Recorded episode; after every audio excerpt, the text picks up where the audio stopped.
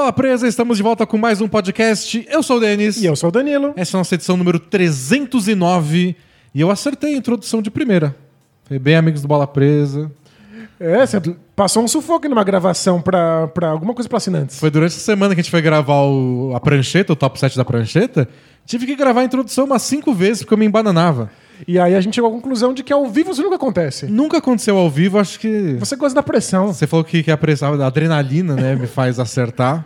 Você nunca passaria pelo que passou o Paul George. Não, acho que eu passaria. Arremessar de três num jogo 7 de playoff. Não é abrir um podcast, Certamente eu acertaria o lado da tabela. Certamente. Mas como é que o Paul George sairia tendo que abrir um podcast ao vivo? Não sei, a gente nunca viu. Ele não teve coragem de gravar um podcast. Muito menos ao vivo, para milhares de pessoas, quase milhares, no YouTube. Mas não é disso que a gente vai falar hoje, não é do Paul George, esquece o Paul George. Vai falar do outro time de Los Angeles, meu querido e amado Los Angeles Lakers, porque, segundo Anthony Davis, não, não sou eu que tô falando, Anthony Davis, pior momento do Lakers, não só nessa temporada, mas desde que ele chegou no Lakers na temporada passada. É, também não são muitas temporadas, né? São duas. Pior é- desde que eu cheguei aqui. É, você acabou de chegar aqui. São duas, é a última eles foram campeões. Exato, né? Não é, não é muito difícil ter um pior momento, mas o timing desse pior momento é muito ruim. É, e é um pior momento agora que ele voltou e o LeBron voltou, então era pra ser tudo bonito de novo, vamos voltar a vencer. E Era não pro foi o time decolar. E a gente viu o contrário disso, né? O time É. parece que piorou com os dois de volta. E o Lakers teve um jogo hoje, quinta-feira, quando a gente tá gravando, então quem vai ouvir na sexta sabe o resultado, contra o Clippers. E se o Lakers perder do Clippers, o que é possível, porque o LeBron tá sendo poupado por causa do tornozelo, o Lakers joga na sexta-feira contra o Portland Trail Blazers, com os dois empatadíssimos. Uau! Mesmo número de jogos, mesmo número de vitórias, de derrotas, numa disputa de quem vai pro play-in, quem não vai. Então o Lakers tá. Não, agora não é o momento de sonhar com o bicampeonato. É de vamos fugir do colher de chá porque vai que. Pois é, quem diria quando a gente fez preview desse time, quando a gente falou das adições que o time fez ao longo da temporada, que a gente estaria falando que o Lakers está com medo de parar no colher de chá. É, então. Aliás, LeBron falou: demite quem criou esse colher de chá. É, quando a água bate na bunda, todo mundo detesta É. modelo. O Dallas não falou mais nada, né? Depois que eles foram pra. Não, de jeito nenhum. Saíram da Inclu- sétima posição. Inclusive, o Mark Cuban acabou falando um pouco sobre o Tony Chá, porque ele, ele criticou, a gente inclusive gravou um 15 minutos a respeito, mas ele deixou mais claro recentemente que a questão dele é só com essa temporada. Que ele acha um modelo muito interessante para as temporadas seguintes. Que onde o Dallas vai estar melhor, segundo a projeção dele, provavelmente. Provavelmente. Mas ele acha que é uma questão de físico nessa temporada e não uma questão de modelo, ele é a favor do modelo. Boa. É porque ele votou a favor, né? Então. É. Bom, além disso, a gente já falou do Pacers, está numa crise aí grande, não só de resultados, mas com ameaça de demissão de técnico, vestiários silenciosos, segundo a imprensa local. E um pouco aí de Spurs, Pelicans estão brigando pela última vaga do, do Oeste. Vamos discutir aí, atualizar como estão as brigas nos playoffs, porque tem briga em todas as posições. Para ser primeiro das conferências, para fugir de colher de chá, para mando de quadra. Então vamos atualizar como elas estão neste podcast. Boa. Antes, porém, Porém- o Danilo vai fazer um carinha do jabá bem bonito. Boa! A tem um blog, bolapresa.com.br, você pode entrar lá sempre para ler nossos textos, ouvir nossos podcasts semanais e também acompanhar nossos vídeos. A gente está publicando agora para todo mundo que quiser ver não só o podcast ao vivo às quintas-feiras, mas também o nosso 15 minutos, que também tem versão em áudio, que a gente debate alguma coisa por 15 minutos. E também tem agora um trechinho da prancheta que vai para os assinantes. Então você pode ver como é que são nossas análises táticas aí, com o Denis rabiscando a tela em tempo real. Boa, são sete jogadas por semana que a gente analisa. E aí, na versão do YouTube, a gente coloca uma ou duas jogadas, uns 10 minutinhos de vídeo, ao invés dos 40 que a gente tem para assinantes. Dá para se divertir, dá para descobrir se você quer assinar ou não, você vê o que tem de conteúdo. Spoiler, você quer assinar? Porque você vai ter acesso não só à prancheta toda semana, mas também aos dois podcasts especiais por mês, os nossos textos especiais, os filtros, bola presa e tudo que a gente fez ao longo de anos está lá disponível esperando você. A gente acabou de publicar podcast do Clube do Livro, então tem sempre coisa nova. E os podcasts antigos, os vídeos antigos continuam valendo e eu espero que eles ainda sejam relevantes e interessantes. É, a prancheta tem, tá gravando toda semana desde que começou a temporada, então você pode ver todos e a gente tenta fazer de um jeito que continue interessante, não só naquela semana. Aquela semana foi quando a gente observou e analisou, mas tá, tá tudo lá para quem quiser se divertir. Isso, a ideia é que dê pra aprender e se divertir muito com elas, não importa quando você assina. Você assina lá no Hotmart Sparkle e tem acesso instantâneo e imediato a todo o conteúdo que a gente produziu ao longo de anos e anos. Isso, o link tá na descrição do podcast, na descrição do vídeo, lá no bolapresa.com.br. E assim que você assinar, você entra no Sparkle, tá tudo lá. Isso. Automático. E Não aproveita- precisa nem falar com a gente. É, né, não- só se quiser, pode mandar um oi, Pode, a gente demora pra responder e-mail às vezes, mas, mas a gente responde. a gente responde. E aí, se você tá aí olhando o link para assinar o Bola Presa, aproveita que também tem o link da lojinha. Dá uma olhada na lojinha do Bola Presa, que é a nossa parceria com a Caphead. Tem um monte de estampas legais, tem moletom para esse frio, tem roupa para bebê, Canecas. tem nossas canecas, muita coisa bacana, alguma coisa deve te interessar. E aí, além de você poder ostentar produtos Bola Presa, você ajuda a Bola Presa a continuar existindo e produzindo esse conteúdo que chega para você aqui de graça na faixa. Vamos falar de basquete? Bora!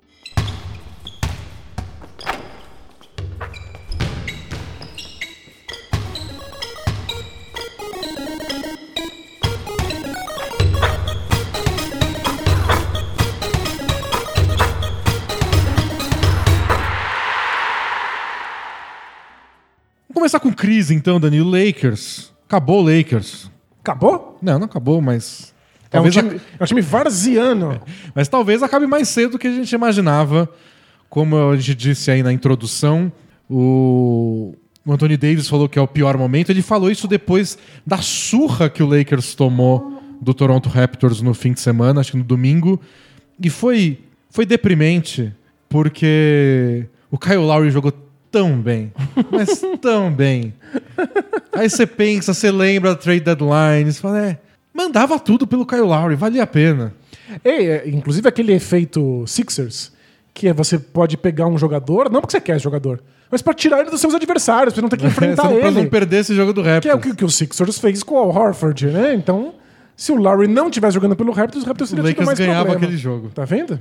É, foi- mas, mas eu entendo. Por exemplo, se o LeBron não tá recuperado mesmo do, do- da lesão no tornozelo e não vai jogar bem nos playoffs, não tá em condição física de jogar bem nos playoffs, não é o Lowry que vai resolver fazer o Lakers campeão. Sem dúvida. E o Lowry é free agent, o Lowry tem 35 anos. Então a gente não sabe se era o certo. Mas naquele dia, olha, eu senti falta do Kyle Lowry aquele dia. Senti falta do que eu nunca tive. Pois é. Mas também, acho que sentiu falta de LeBron e Anthony Davis estarem saudáveis jogando como estavam há uns meses atrás. É, o Lakers não conseguiu marcar ninguém, foram inúmeros erros defensivos. O LeBron jogou muito mal. O Anthony Davis não foi terrível, mas não foi aquele Anthony Davis. O Lakers tomou uma surra e ainda antes de acabar o jogo, o LeBron saiu porque ele agravou a lesão no tornozelo que tirou ele lá de 20 e tantos jogos. Então foi tipo um combo terrível. E aí nas entrevistas pós-jogo, a gente descobriu do que o, tornozelo do LeBron tava pior, o Kuzma tava reclamando, falou que o time não tava conectado. O Anthony Davis falou que era o pior momento da equipe. Tipo, É que é esquisito porque uma avalanche de notícia ruim no mesmo dia. E, tipo, e é uma vem junto com a outra, né? E aí você perde, aí essas coisas começam a vir à tona. Mas o curioso é que o Lakers não tava nessa situação tão ruim com o LeBron e o Anthony Davis fora. Então, O time, no mínimo, tava conectado defensivamente. tava se aguentando. E foi nesse dia também que a gente descobriu que o Dennis Schroeder tá fora possivelmente até o fim da temporada regular. Porque ele entrou no protocolo lá de Covid. A NBA não divulga se é porque ele testou positivo ou se se, algum parente. contato. A gente só fica sabendo quando o jogador Decide falar. decide falar ou se alguma fonte vaza, porque algumas tem. Mas a NBA tenta preservar a, vida pessoal dos atletas nesse sentido. É, eu vi um pessoal dizendo que pelo jeito ele testou positivo, até porque o, a previsão já é, tipo, pelo menos 10 a 14 dias sem. É, em geral, eles só fazem isso se você está contaminado, porque se você teve contato com alguém contaminado, o máximo de tempo que você fica fora é 14 dias, mas a NBA permite que você teste negativo três vezes consecutivas e você pode voltar para jogar. É, então tudo indica que o Schroeder teve, testou positivo, ou seja, mesmo se ele voltar em 10 dias, vai voltar como? Se você pega os depoimentos aí do Jason Tatum, do Fournier, Fournier falou que ele sente como se ele estivesse jogando com uma concussão. Que absurdo! E que ele perdeu um pouco da sensação de profundidade. Ah, tá explicado que você não acerta um arremesso, então. Coitado! Tá perdoado até. Mas. E tem gente que não sente nada, volta e joga numa boa. É a loteria, né? Então é, é um monte de notícia ruim de uma vez.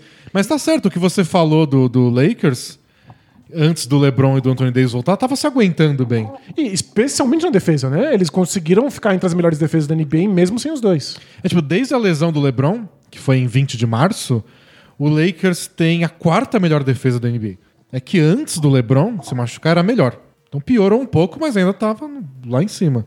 E não é somando as duas coisas, não é somando os números com o LeBron que o Lakers não é contando só a fase desde que o LeBron machucou. Eles eram a quarta Era a quarta defesa. É bem impressionante. Muito impressionante. Porém, o 25 melhor ataque.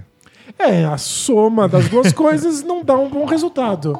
Mas, no mínimo, mostra que o time tava coeso. Tipo, que eles não estavam desmanchando, né? Tipo, eles estavam, pelo Ninguém menos, tava mantendo a defesa coerente. Apontando dedos. Exato. Que eu acho que foi um pouco a a situação quando o Anthony Davis e o LeBron voltaram, é que começaram a ter falhas defensivas, especialmente dos dois que estão sem ritmo de jogo, que foram coisas de apontar dedo mesmo. É. E aí você começa a quebrar a, a química, né, a cola do time. E é, é esquisito também porque o time se aguenta. Não, não é a primeira vez que acontece. O- um time desse, se, se- se o LeBron e o Anthony Davis não estão no elenco e você bota essa galera pra jogar, pra começar a temporada assim, o time não vai ter a quarta melhor defesa. Acho que não tem nem ânimo pra isso. É verdade, é.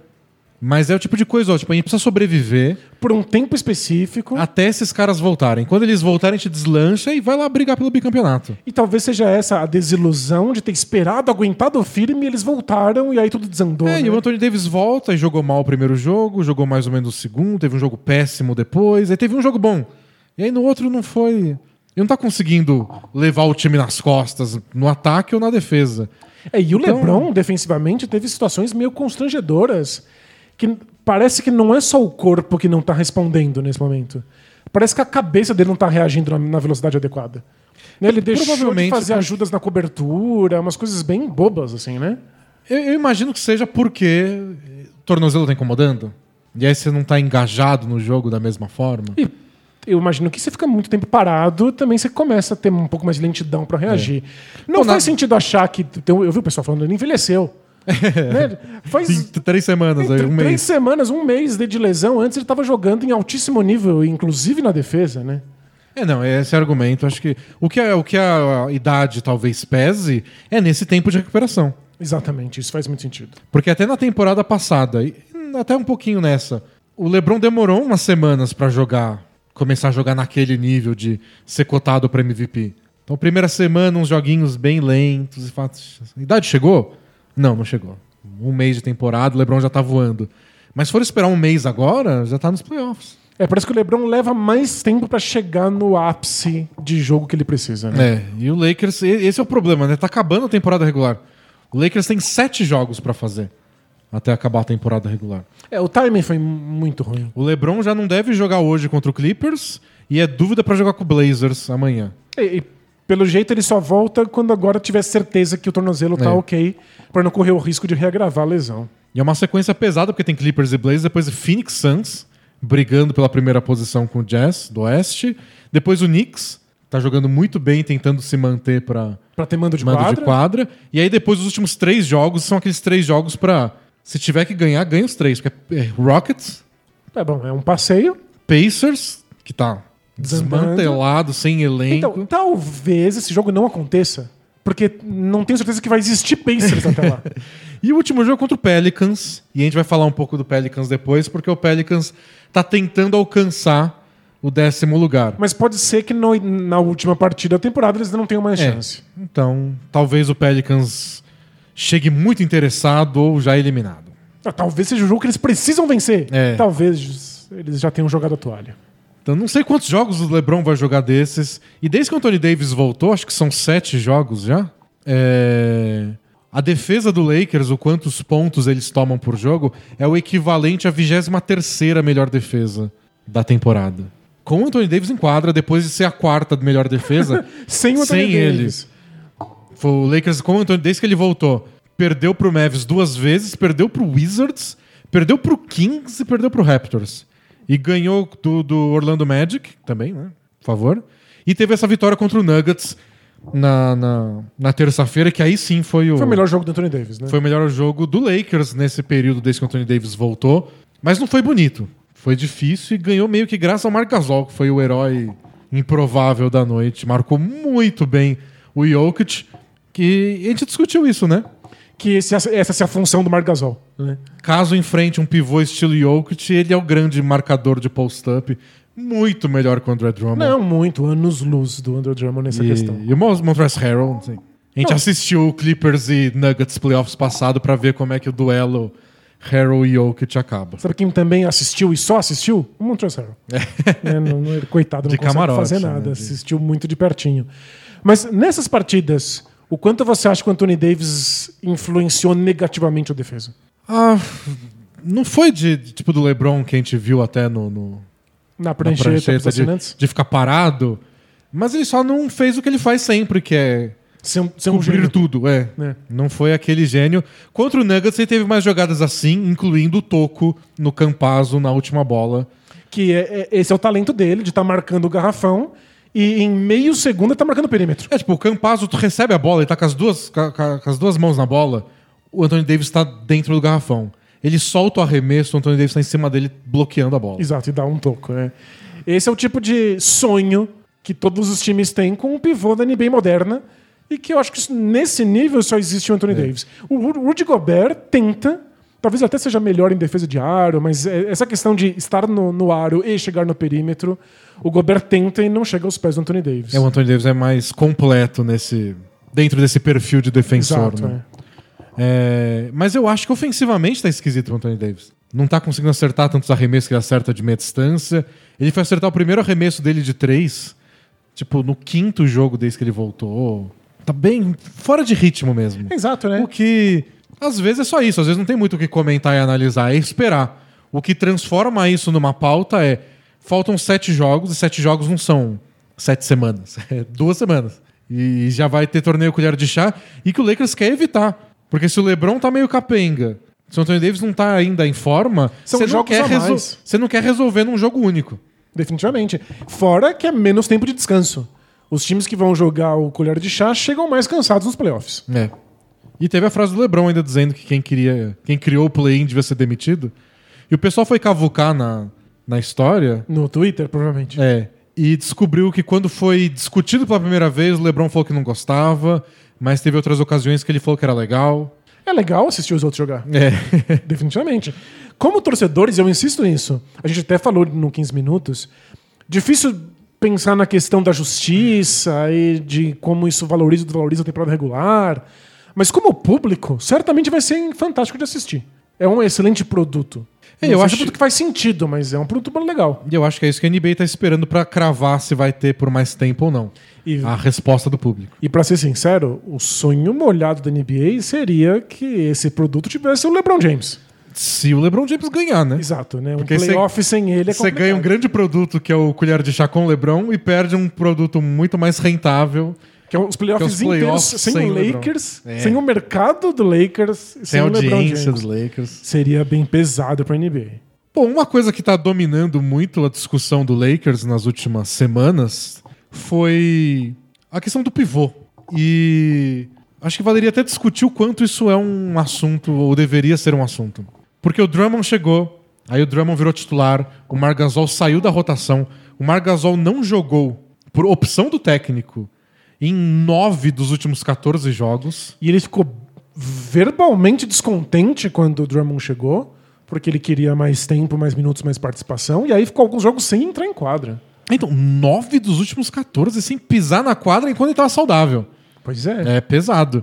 Só que um dos que ele jogou foi contra o Mavs, aí o Montrezl Harrell não jogou. E aí ficou o Montrezl Harrell com cara de bunda no banco, e a câmera indo na cara do Montrezl Harrell. e aí todo mundo perguntando depois, mas por que, que o Harrell não jogou? Por que, que aconteceu isso e aquilo? Você tá bem, Montrezl Harrell? E tá, tá um clima assim bem... Al- Alguém fica insatisfeito, sabe? Não, não tem minuto suficiente pra tanto jogador de garrafão. Aí o Ben McLemore, que tá acertando os arremessos de três até com mais frequência do que, que errando, é, Por, por enquanto. por enquanto, ele joga e o Wes Matthews não joga. O pessoal, mas e aí? Parece que é muita gente, não tem tanta gente aceitando esse papel. E o mais interessante de tudo é que nos playoffs da temporada passada, onde o Lakers jogou muito bem, foi campeão e etc e tal, 60% dos minutos que o Lakers disputou, o pivô era o Anthony Davis. Uau. Não era nem o McGee, não era nem o Dwight Howard. É, foram certamente os melhores momentos do Lakers nos playoffs, foram com Anthony Davis de pivô. Era como eles terminavam os jogos, era como jogava o quarto período, foi como jogou o jogo 6 da final inteirinho, É verdade. quando o Caruso foi titular. Então eu fico me perguntando o que. Se isso deveria ser um assunto de verdade. Que o Frank Vogel tá tentando encarar. As entrevistas do, do técnico Frank Vogel têm sido na linha. Eu quero que esteja todo mundo pronto. Então vou botar um cara às vezes, outros não. O Drummond é o titular, mas vou mesclar todo mundo, porque quando chegar aos playoffs, eu quero todo mundo em ritmo de jogo. Lindo desde que eles aceitem. Exa- E, e faz muito sentido porque hoje em dia na NBA vai enfrentar vários pivôs diferentes, com perfis diferentes. É legal ter jogadores distintos para marcar essas questões em particular. Dito isso, não sei se os jogadores querem ser a arma que você usa para enfrentar aquela série contra o Jokic. E se você não enfrentar o Jokic nos playoffs, você não joga. É, é meio frustrante. E o que parece é isso, tá todo mundo um pouco frustrado. Mas depois desse jogo contra o, contra o Nuggets, foi muito engraçado, que o Gasol. O, o Frank Vogel disse que o Gasol ia jogar, de qualquer jeito. Mas ele só entrou em quadra quando o Drummond fez muita falta. Se o drama não tivesse feito falta, Então, não sei. Ele disse que ia entrar de qualquer jeito. Mas foi só quando o Drummond cometeu, acho que a terceira ou quarta falta, ainda aqui no segundo quarto, que o Gasol entrou. E o Lakers ganhou os minutos que o Gasol jogou por muito e perdeu. Acho que ele, jogou, ele passou acho que 18 minutos em quadra e o Lakers ganhou esses 18 minutos, sei lá, por 13 muito, é. pontos, e 15 pontos. Isso que ele não jogou, perdeu por 15 também. Foi um absurdo, assim, de, de, de diferença. É, e ele marcou tão bem o Jokic. Tão bem. ele é muito bom nisso. E acertou as três bolas de três, espaçou a quadra. É, o pessoal esquece um pouco como, como bom o Margasol é defendendo, porque em alguns momentos dos playoffs ele foi explorado por times que puniram ele por estar fazendo drop. É o Celtics, né? Um time bem Vol- leve. Voltado ao, ao perímetro, Muito com um arremessador, arremessadores que- longos, é. Né? Então, às vezes você vai ser punido. Qualquer defensor da NBA hoje em dia vai ser punido por algum tipo de, de adversário. Mas o Margasol é um especialista que faz muito bem o que ele faz defensivamente. E no jogo anterior, que eles perderam do Raptors, o Kuzma tinha falado na entrevista que ele falou que o time estava desconectado. Uhum. Ele falou: Eu queria jogar mais minutos com o Gasol, ajuda muito a gente. Porque ele é um, dessa- ele- ele um jogador muito vocal que aponta pra onde todo mundo tem que estar. é, e que passa bem a bola. E que é um, é um corpo a menos no garrafão. Quando ele quer arremessar, ele arremessa de três, não é sempre que ele tá disposto. Às vezes ele não Cansa, né, arremessar. quer. É superestimado. Nessa- Fazer pontos, por quê? Mas embora seja um elogio do Gasol pro do Kuzma pro companheiro dele, não deixa de ser um Um ataque uma alfinetada no técnico, aos outros pivôs que não são Gasol. pivôs. É, O que, que você tá achando do, do, do Drummond como titular? não sei. Não é que ele é ruim, não é que atrapalha. Eu queria que o Gasol fosse titular. Por quê? Defensivamente? Eu acho que o ataque flui muito melhor com ele. Ele passa a bola, abre mais espaço. E o Lakers, quando, quando joga o Horton Tucker, ele sabe bater cabeça e infiltrar. É assim que ele vive. Ele só sabe olhar pro chão, né? É, ele abaixa a cabeça e depois da, da segunda passada, ele fala: o que eu faço agora? Se você congestiona o garrafão, ele não existe. E, e a mesma coisa para outros jogadores que precisam desse espaço, mesmo com, o LeBron em quadra. É, não sei o quanto o Drummond ajuda nisso. Tem os rebotes, etc. Mas não sei. Eu prefiro o Gasol. Sabe o que é engraçado? A gente teve uma conversa antes da temporada começar sobre a possibilidade das mudanças no elenco do Lakers atrapalharem um pouco a química, a dinâmica do time. Porque não é comum um time que acabou de ser campeão Mudar tanto. mudar tanto. E calhou de que não, o time se adequou bem a essas mudanças e foi um dos maiores times da temporada. Agora que as coisas não estão indo muito bem, porque você tem essas mudanças de ter tirado dois jogadores essenciais do, do quinteto titular, com o LeBron e com o Anthony Davis, parece que a chegada do Drummond mudou um pouco a química do time, bagunçou um pouco aí a Então, dinâmica. esse é o engraçado, mudou essa dinâmica da posição de pivô. Cada um tem sua preferência.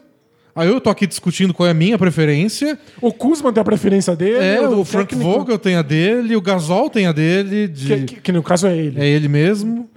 E cria um, um embate num negócio que até a temporada passada era o McGee joga uns minutos, o Dwight Howard joga uns minutos, eles fazem o trabalho sujo deles, no quarto período todo mundo senta pro Anthony Davis jogar. Pois é. E ó, Era um não assunto que agora virou um assunto que só atrapalha e não resolve problema nenhum. Momento, eu nunca achei que eu ia falar isso, Mas mérito do Dwight Howard, que tem uma fama na carreira de ser o insuportável nos vestiários, de ser uma, uma, uma presença meio tóxica, que sempre cobrou receber mais a bola, finalizar mais a bola. No Lakers ele não, não, não falou uma palavra, não, Não deu um pio, não deu problema, jogava pouquíssimos minutos, era essencial e tá fazendo a mesma coisa agora no Sixers. Precisava dele, ele jogava. Precisava ficar no banco, ele ficava. Não reclamou uma vez. Transformou a carreira dele e provavelmente vai ter muitos anos ainda na NBA porque mudou a postura. Enquanto o Marc Gasol, que não ajuda um quinto do que ajudava o Dwight Howard, fica reclamando que é mais a bola. O Drummond acha que ele é um All-Star.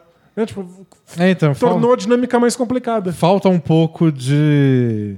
Cada um saber seu papel, né? Talvez eles tenham chegado com quero ajudar demais. É por isso que é, é muito importante para qualquer time digno ter jogador ruim. E mais mais joga- esforçado. jogador ruim que sabe que é ruim. Que não vai pedir muita bola. Acha que o Magui vai reclamar que não tá recebendo passe? Ele tá feliz de estar num time da NBA essa altura da carreira. O Magui tá feliz. Ponto. A ignorância é uma benção.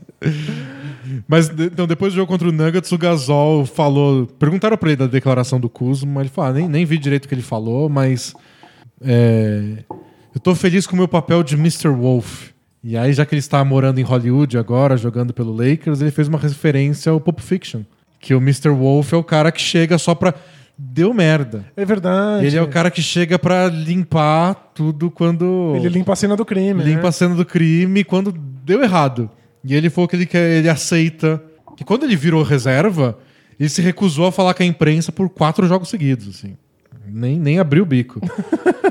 E então ele estava claramente insatisfeito. E agora ele falou: não, beleza, eu, eu vou ser reserva, eu vou ser reserva. Não sou o primeiro jogador de garrafão a vir do banco porque é o Montrezl Harrell. Tudo bem, eu vou ser o Mr. Wolf. Esse jogo tá com problema, tá dando errado. Eu resolvo. Eu entro e tento resolver o problema e depois eu saio. Maravilhoso, é uma postura muito boa. E os times precisam disso, né?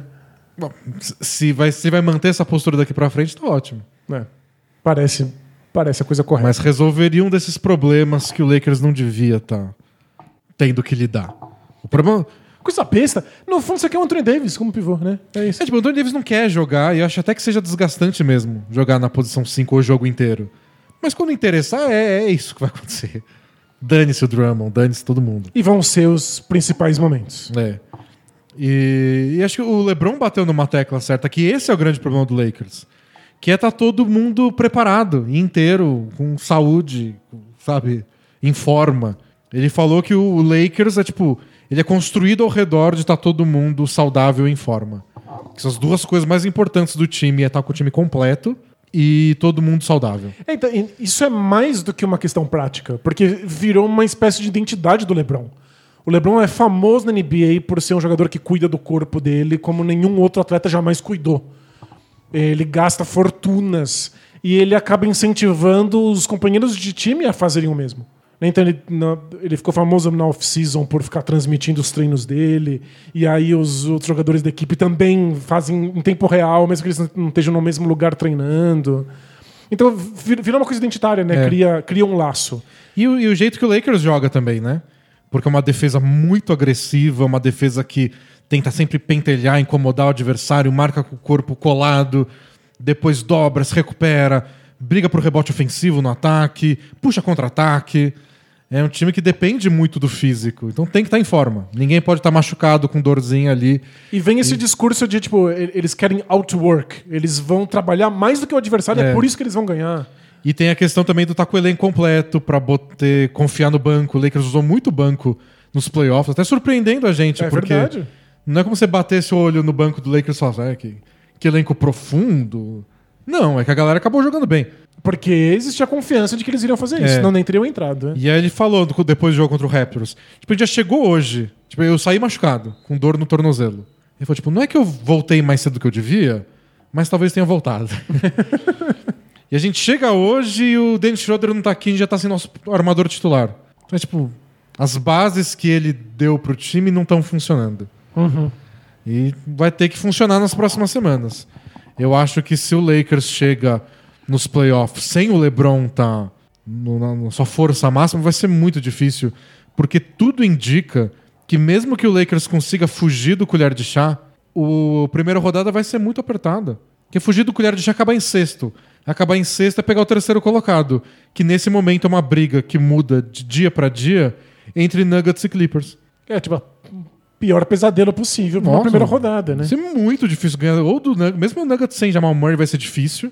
É melhor que com o Jamal Murray, mas ainda difícil. E o Clippers, nossa senhora. Então não sei, não sei. Eu acho que a questão do Lakers tá todo mundo pronto e não sei se vai dar tempo, não. É, pois é. E a gente fala isso muito, né? Vira até meio clichê, que vencer resolve todos os problemas. Quando você começa a perder, os problemas começam a ficar muito óbvios. Começa a bater o desespero, porque você precisa estar jogando muito bem, porque você vai enfrentar o Clippers, e aí os dedos começam a ser apontados, né? É. Eu já tava pensando aqui, como é que o time, como é que o vestiário do Lakers vai lidar com o fato do Schroeder ter saído pro protocolo de segurança de Covid, sendo que ele é um dos únicos jogadores do elenco que não se vacinou. É, Que não segundo, quis se vacinar. segundo ele mesmo, numa então. entrevista na, na Alemanha. Duvido que as pessoas não estejam apontando o dedo pra ele por lá. Eu, tipo, a gente precisa de você, cara. É, então. Esporte coletivo tem muito disso, do... tem expectativa e tem cobrança. É, tudo que né? você faz. E sem contar que o Schroeder, quando ele foi contratado no começo da temporada, a ideia era ele ser sexto homem. Como ele foi no, no Thunder temporada passada. E a ideia é, o LeBron vai sentar, o Anthony Davis vai sentar no banco para descansar. A gente bota Schroeder e Montrezl Harrell em quadra pro ataque não morrer, igual aconteceu a temporada passada. E aí, o, Deu muito certo nesse cover que ele faz do Lou Williams, né? e aí o Schroeder falou: não, eu quero ser titular. Me dá uma chance. E aí o Frank Vogel falou: você quer ser titular? Beleza. E ele foi e jogou bem. E ficou no time titular. E aí, um- duas semanas dos playoffs. Ele não é titular porque ele fez uma decisão in- incorreta com a vida É, dele. tipo, a gente não sabe como ele pegou. Mas a gente sabe que ele escolheu não vacinar. Muitas vezes não é a pessoa não é culpada por pegar claro. o vírus. Mas Mas a gente não sabe. criou alguma margem que é- permite que jogadores sejam frustrados é. com ele. E tem casos e casos também. Ele foi numa festa, né? A gente não sabe. Ele foi no strip club, igual o James Harden.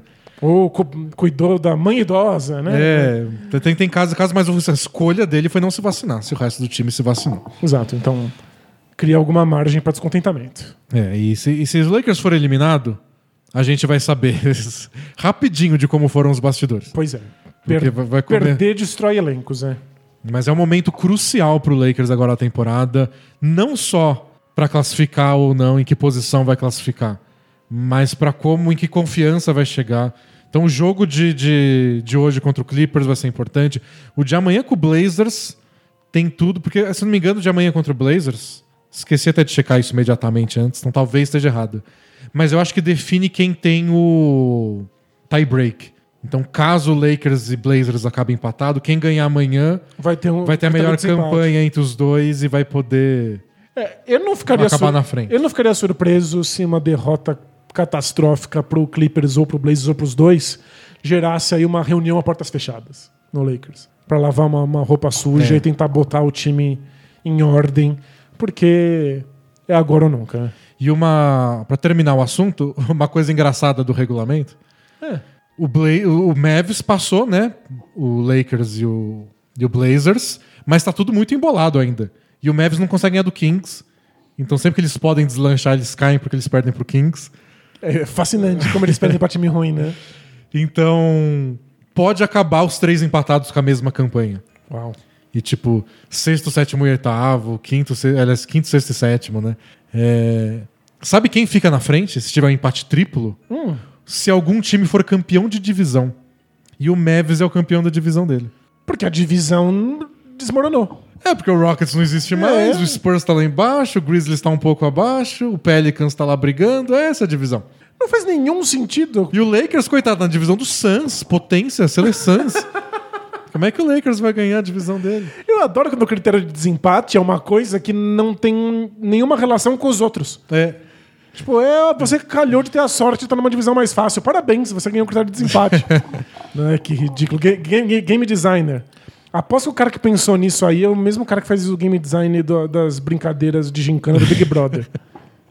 Ou é o cara que criou as divisões. Como assim não serve pra nada? Eu vou fazer servir pra alguma vamos, coisa. vamos valorizar meu trabalho aí, gente. Não, eu gosto muito que a NBA é dividida em divisões, além das conferências, porque é o que organiza nosso preview da temporada. É só pra isso que A serve. gente faz seis episódios, um pra cada divisão, cada um com cinco times. Facilita muito minha vida. Foi um visionário o cara que pensou em divisão, porque ele já tava pensando em como iam ser os podcasts do futuro. Vamos falar um pouco do Pacers, Danilo? Vamos. O Pacers está em crise. O Woj reportou essa semana que o técnico Nate Bjorkgren, que tá na sua primeira temporada, ele que era assistente do Nick Nurse no Raptors, tá, tá perigando ser demitido ao fim da temporada porque tá tudo ruim lá. Não só o, o Pacers tá muito mal na temporada, mas o clima no vestiário tá ruim, a relação dele com os jogadores tá péssima, o, o clima, no, o jeito que ele dá os treinos e como ele se comporta nos jogos tá gerando críticas internas de diversas pessoas na equipe. E hoje já rolou um, um assistente técnico bateu boca com algum jogador, e aí os dois foram, foram multados. Foi durante o jogo. O, foi contra o jogo Pacers e Kings. Que o Kings deu uma surra no Pacers daquelas. Olha aí, o Kings, Kings. ba- ba- batendo nas grandes forças. Segundo elogio ao Kings aí, não. E o Goga Bitadze tava discutindo Não, com. pera. Fala de novo. Goga Bitadze, Maravilhoso. uma das maiores forças nominais da NBA na atualidade, que tá jogando porque o Miles Turner tá machucado. É, é por Ele- isso. Ele joga pouquíssimo quando o Miles Turner tá saudável. Mas o Turner tá machucado, então o Bitadze tá jogando bastante. É, o Bitadze não, o Goga. O Goga. E aí ele errou numa cobertura defensiva. E o Pacers tomou uma bandeja do, do fácil do Kings. Aí o, o Greg Foster, que é o assistente do, Isso. do Pacers, começou a xingar ele, gritar e dar bronca. E aí o, o Goga foi pro ataque, acertou uma bola de três, voltou pro, pra defesa, com o assistente ainda gritando na orelha dele. E ele respondeu: Sit the fuck down. Então, tipo, senta a bunda na cadeira aí, seu pilantra. em tradução livre. Deixa eu fazer meu trabalho. É, e como ele acertou a bola de três, a câmera tava dando um close bonitinho no Goga Enquanto ele falou. enquanto ele falou. E aí o assistente ficou maluco. Malucaço. Aí quando pediram tempo, ele partiu pra cima do Goga e tiveram que separar. Oh, que absurdo. Foi suspenso. Os dois, os dois foram suspensos por um jogo. E dizem que tipo, ele trabalha junto, ele é o assistente que tá lá sempre ajudando. É, pelo jeito eles têm uma relação muito próxima. É. Acho que deve ter sido o tipo de coisa. Eu já te falei mil vezes pra você não errar e você errou. Essa coisa de mãe, né, que fica na tua orelha, É. aí a hora você enche o saco e fala mais do que devia. Mas. Porém, dois homens adultos no trabalho. que jogam no mesmo time. É meio ridículo. É uma das regras principais de, de- do esporte, assim. Você guarda essas coisas pro vestiário. Você não expõe na TV no meio do jogo. Não, mas é patético, né? Tipo, a bronca você dá, agora brigar. Pegou muito, mano. E, e passa uma imagem muito ruim no próprio elenco. É que, pelo jeito, essa é a pontinha do iceberg. O elenco já virou farofa, né? O o- todas as informações levam a crer que o- a equipe técnica inteira já perdeu o elenco. Né? De que ninguém mais respeita nem escuta o que tá acontecendo. É, o elenco, pelo jeito, tá bem. O, o- famoso perdeu o vestiário, Perdeu né? o vestiário. o jargão. É isso, né? Saiu do controle. O que é muito curioso, porque não, a gente não tem relatos de que eles estavam muito felizes com o Mac- Macmillan por lá. Então, Eles queriam essa mudança, mas pelo jeito a mudança não. Só mudar não resolve nada, né? Porque o Nate Bjorkgren chegou com essa ideia de revolucionar o time, deixar o time mais moderno. Uhum. Então, não ser mais o time da meia distância. Eles estavam tristes porque eles eram um time muito clássico. É. Agora estão tristes porque eles são um time muito moderno. trazer um ataque mais dinâmico. E eles mudaram um pouco o perfil de arremesso do time, por exemplo. Era o time que mais arremessava de meia distância, ou o segundo, né? acho que o Spurs era o que arremessava mais, não lembro os números certinho. Mas estava lá no topo. E agora é o time que um dos times que mais atacam a cesta, que finalizam embaixo da cesta. O Sabonis parou de dar jumperzinho de meia distância para ombrar e cotovelar a galera rumo ao garrafão. e é surreal quão bom ele é nisso. Eu acho que fez muito bem pra carreira do Sabonis. É. E o Miles Turner agora ou arremessa de três ou vai lá receber passe embaixo da cesta. É, o lema Houston Rockets. Ou É. bola de três ou bandeja. Então ele tentou modernizar. O time tá ganhando mais? Não. E, e não tá mais feliz. Ele tentou. Como ele veio né, do, do Raptors, da escola Nick Nurse, ele trabalhava com o Nick Nurse desde a G-League. Ele tentou defesa por zona e box and one e todas aquelas coisas que o Nick Nurse tira da cartola. A defesa do Pacers é melhor que a temporada passada? Não. É, então. É momento both teams play hard. Hum. Às vezes você tenta dois relacionamentos com pessoas muito diferentes e você tá descontente do mesmo jeito, talvez o problema seja você, não Pode seus ser. relacionamentos. Pode ser, pense nisso. Né? Eu acho que o Pacers tem algo a considerar sobre a formação desse elenco, a coesão desse elenco. Não sei se é uma mudança de técnico que vai solucionar esses problemas. É. E em defesa do, do Nate Bjorkgren, é, foi uma temporada bem difícil, né? Porque começou com um clima meio esquisito com o Oladipo, não sabia se o Oladipo ia ser trocado ou não. Isso é bem difícil, hein? Teve os boatos de troca do Miles Turner pro Celtics, que não deu certo, acabou a troca, não, não rolou. Mas pelo jeito, mais por causa do Celtics do que por causa do Pacers. O Pacers estava lá, McDermott e Miles Turner, tá aí, me manda o Gordon Hayward. Eles queriam, é. Aí o Miles Turner tá machucado, o Sabonis perdeu uns jogos machucados, o TJ Warren ficou fora da temporada inteira. É, isso foi muito cruel. Ele tinha virado a principal arma ofensiva do time um pouquinho antes dos playoffs. O Brogdon perdeu uns jogos, mas acho que não foi muito, se eu tô bem lembrado. Aí o Oladipo foi trocado, veio o Caris LeVert, o Caris LeVert descobriu o tumor, teve que retirar o tumor, passou um tempão fora, voltou faz pouco tempo. Eles não tiveram nenhum tipo de estabilidade, né? É uma dos times que mais quintetos titulares diferentes usou ao longo da temporada. É, eles estão no, acho que no top 3 de times que mais perderam minutos somados de todos os jogadores lesionados. Então, tipo, já não é uma situação ideal para um técnico novo chegar querendo revolucionar as coisas. E fora que não é a temporada certa pra você chegar querendo revolucionar, porque eles não tiveram tempo de treinamento. Pois é. Foi uma temporada muito difícil pra fazer mudanças drásticas, né? E eu li um texto muito legal do Scott Agnes, que ele é um cara que cobre o Pacers de perto há mais de 10 anos. E ele trouxe uns questionamentos legais. O primeiro é muito engraçado porque ele diz que todo, nesses 10 anos, toda a equipe lá do front office, da gerência do, do Indiana Pacers, sempre quis que o Pacers entrasse pra mídia nacional, assim, que fosse, fosse assunto, fosse discutido na ESPN, etc.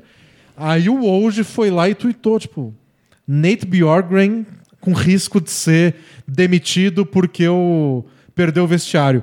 Foi o Woj que postou. Não foi o, o Indianapolis Star, que é o, o jornal da cidade. É o Woj, pra todo mundo ver. Ele é o grande nome dos furos jornalísticos da É. NBA. Ele falou, beleza, agora vocês estão aí. e parabéns. aí teve o caso do Goga discutindo aí. Pronto. Beleza. Vocês estão na mídia, agora vocês estão nos principais canais de televisão. Como é que vocês vão lidar com isso? E no Twitter, que é maior que qualquer canal de televisão. E outra coisa interessante que ele trouxe é quem contou pro Woj isso. Claro, é, obviamente alguma Tipo- uma pessoa de dentro do Pacers que soltou, né? É o famoso a quem interessa queimar Nate Bjorkgren a oito jogos do fim da temporada regular. Foi algum jogador? Foi alguém da comissão técnica que quer assumir como interino? Foi alguma, alguém da diretoria? né? E, e o que o Scott Atkins falou que foi que ele apurou lá com as fontes dele do Pacers é que o Pacers não quer mandar ele embora. Porque ele tem mais um ano de contrato, o Nate Bjorkgren, e eles ainda estão pagando o Nate McMillan. Porque ele tinha recebido uma renovação de contrato É que verdade. um mês antes de ser demitido. Parabéns aí pra quem fez a gestão. Mas já pensou, você tá pagando ainda o salário de dois técnicos que não sei É, mais. vai, joga o Brasileirão logo. joga o Brasileirão de uma vez, que aí você tá- você tem que jogar com seus pares. É isso, né? E, Que desastre. e aí na, na matéria de Scott Neggins ele conta que... eu- achei muito legal a- o texto dele, porque que nem eu disse, ele cobre faz muito tempo o Pacers. E ele postou tipo um dia depois do Woj. O que dá a entender, faz a gente até pensar sobre essa cobertura regional dos times. Ele sabia disso tudo. Mas possivelmente muita gente contou coisa em off. Tipo, ó, tá difícil aqui, o clima tá pesado, os jogadores odeiam esse cara. Mas o que acontece se ele vai lá e publica isso? Ele perde a fonte dele, porque o cara falou pra não publicar. O técnico se queima com outras pessoas.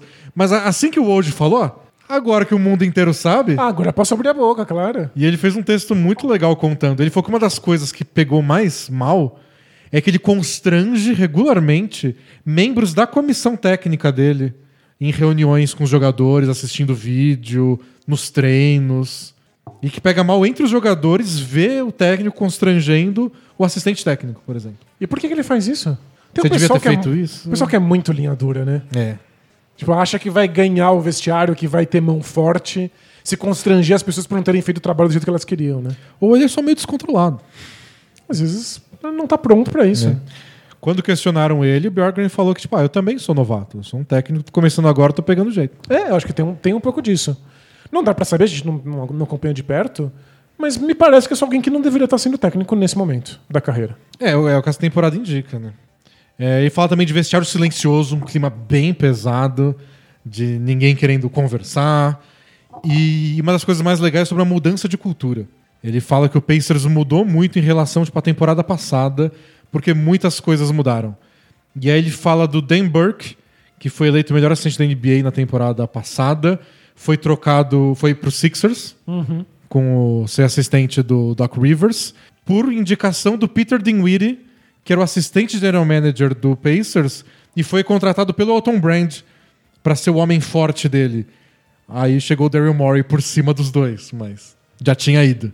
É, o Donnie Walsh, que foi general manager do, do time por muitos e muitos e muitos anos, e que agora era o principal conselheiro do Kevin Pritchard, é, se aposentou. E o Kevin Mackey, que era o Advance Scout, o Advance Scout é o cara que faz o, o scout, é o olheiro dos próximos times. Então por isso que é o Advance, ele vê o- os, Os próximos futuros, adversários.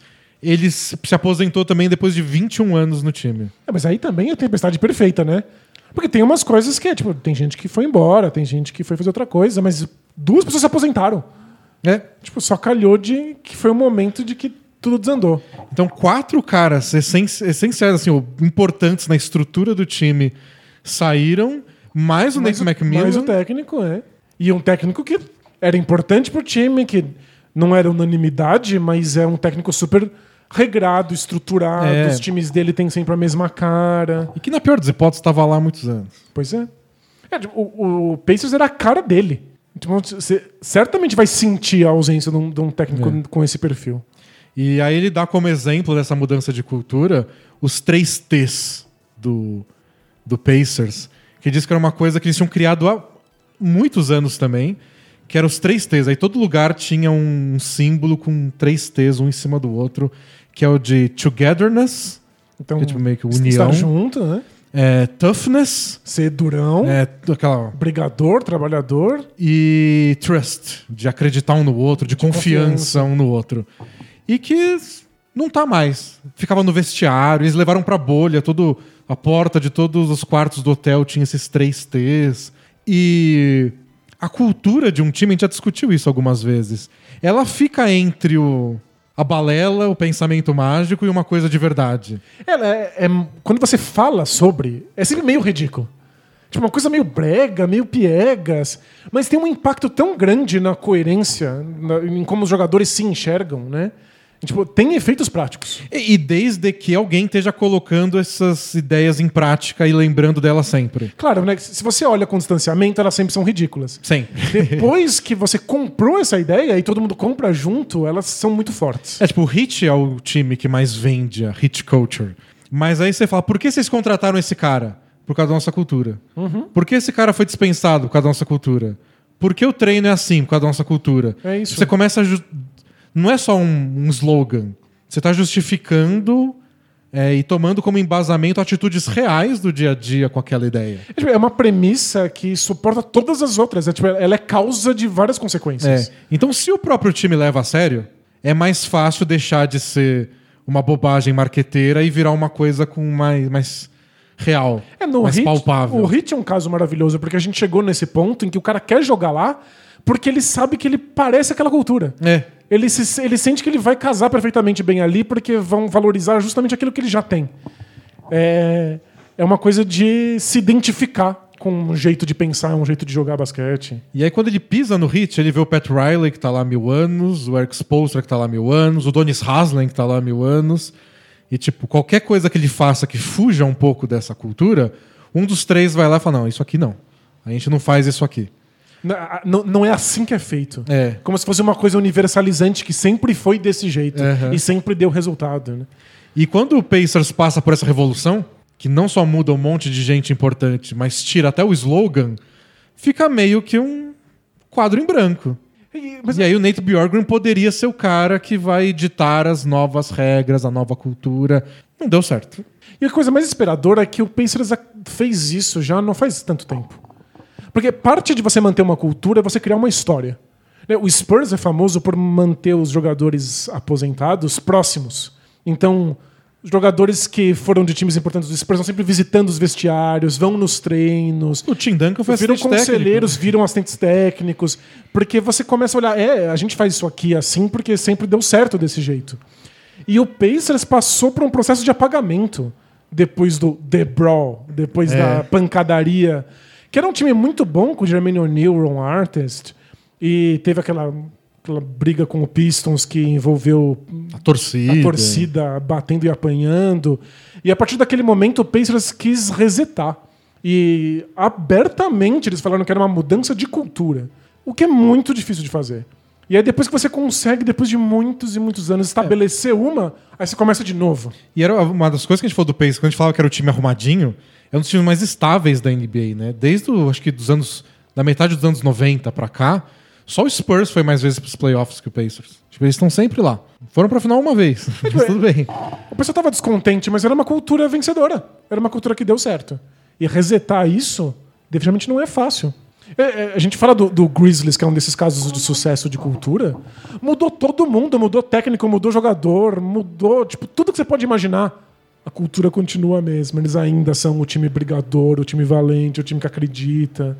Sei lá, por algum motivo esse, tipo de coisa É. funciona. Você não joga isso fora quando isso, isso É que é certo. difícil, né? Se você troca muita gente, Né? Tipo, o Grizzlies poderia tentar vender essa ideia, não é mais, porque o estilo dos jogadores que estão lá agora. É, mas a, a- quando a cultura é forte demais, os jogadores vão se adequando, né? É engraçado, às vezes funciona. Tava ouvindo um podcast de um cara que acompanha o Grizzlies, e ele falou, por exemplo, a diferença que é ter o Jamoran no time com aquela equipe do Grit and Grind, do Zach Randolph, Marc Gasol. Ele falou, tudo que você olha ao redor agora tem a cara do Jamoran, porque ele é uma estrela.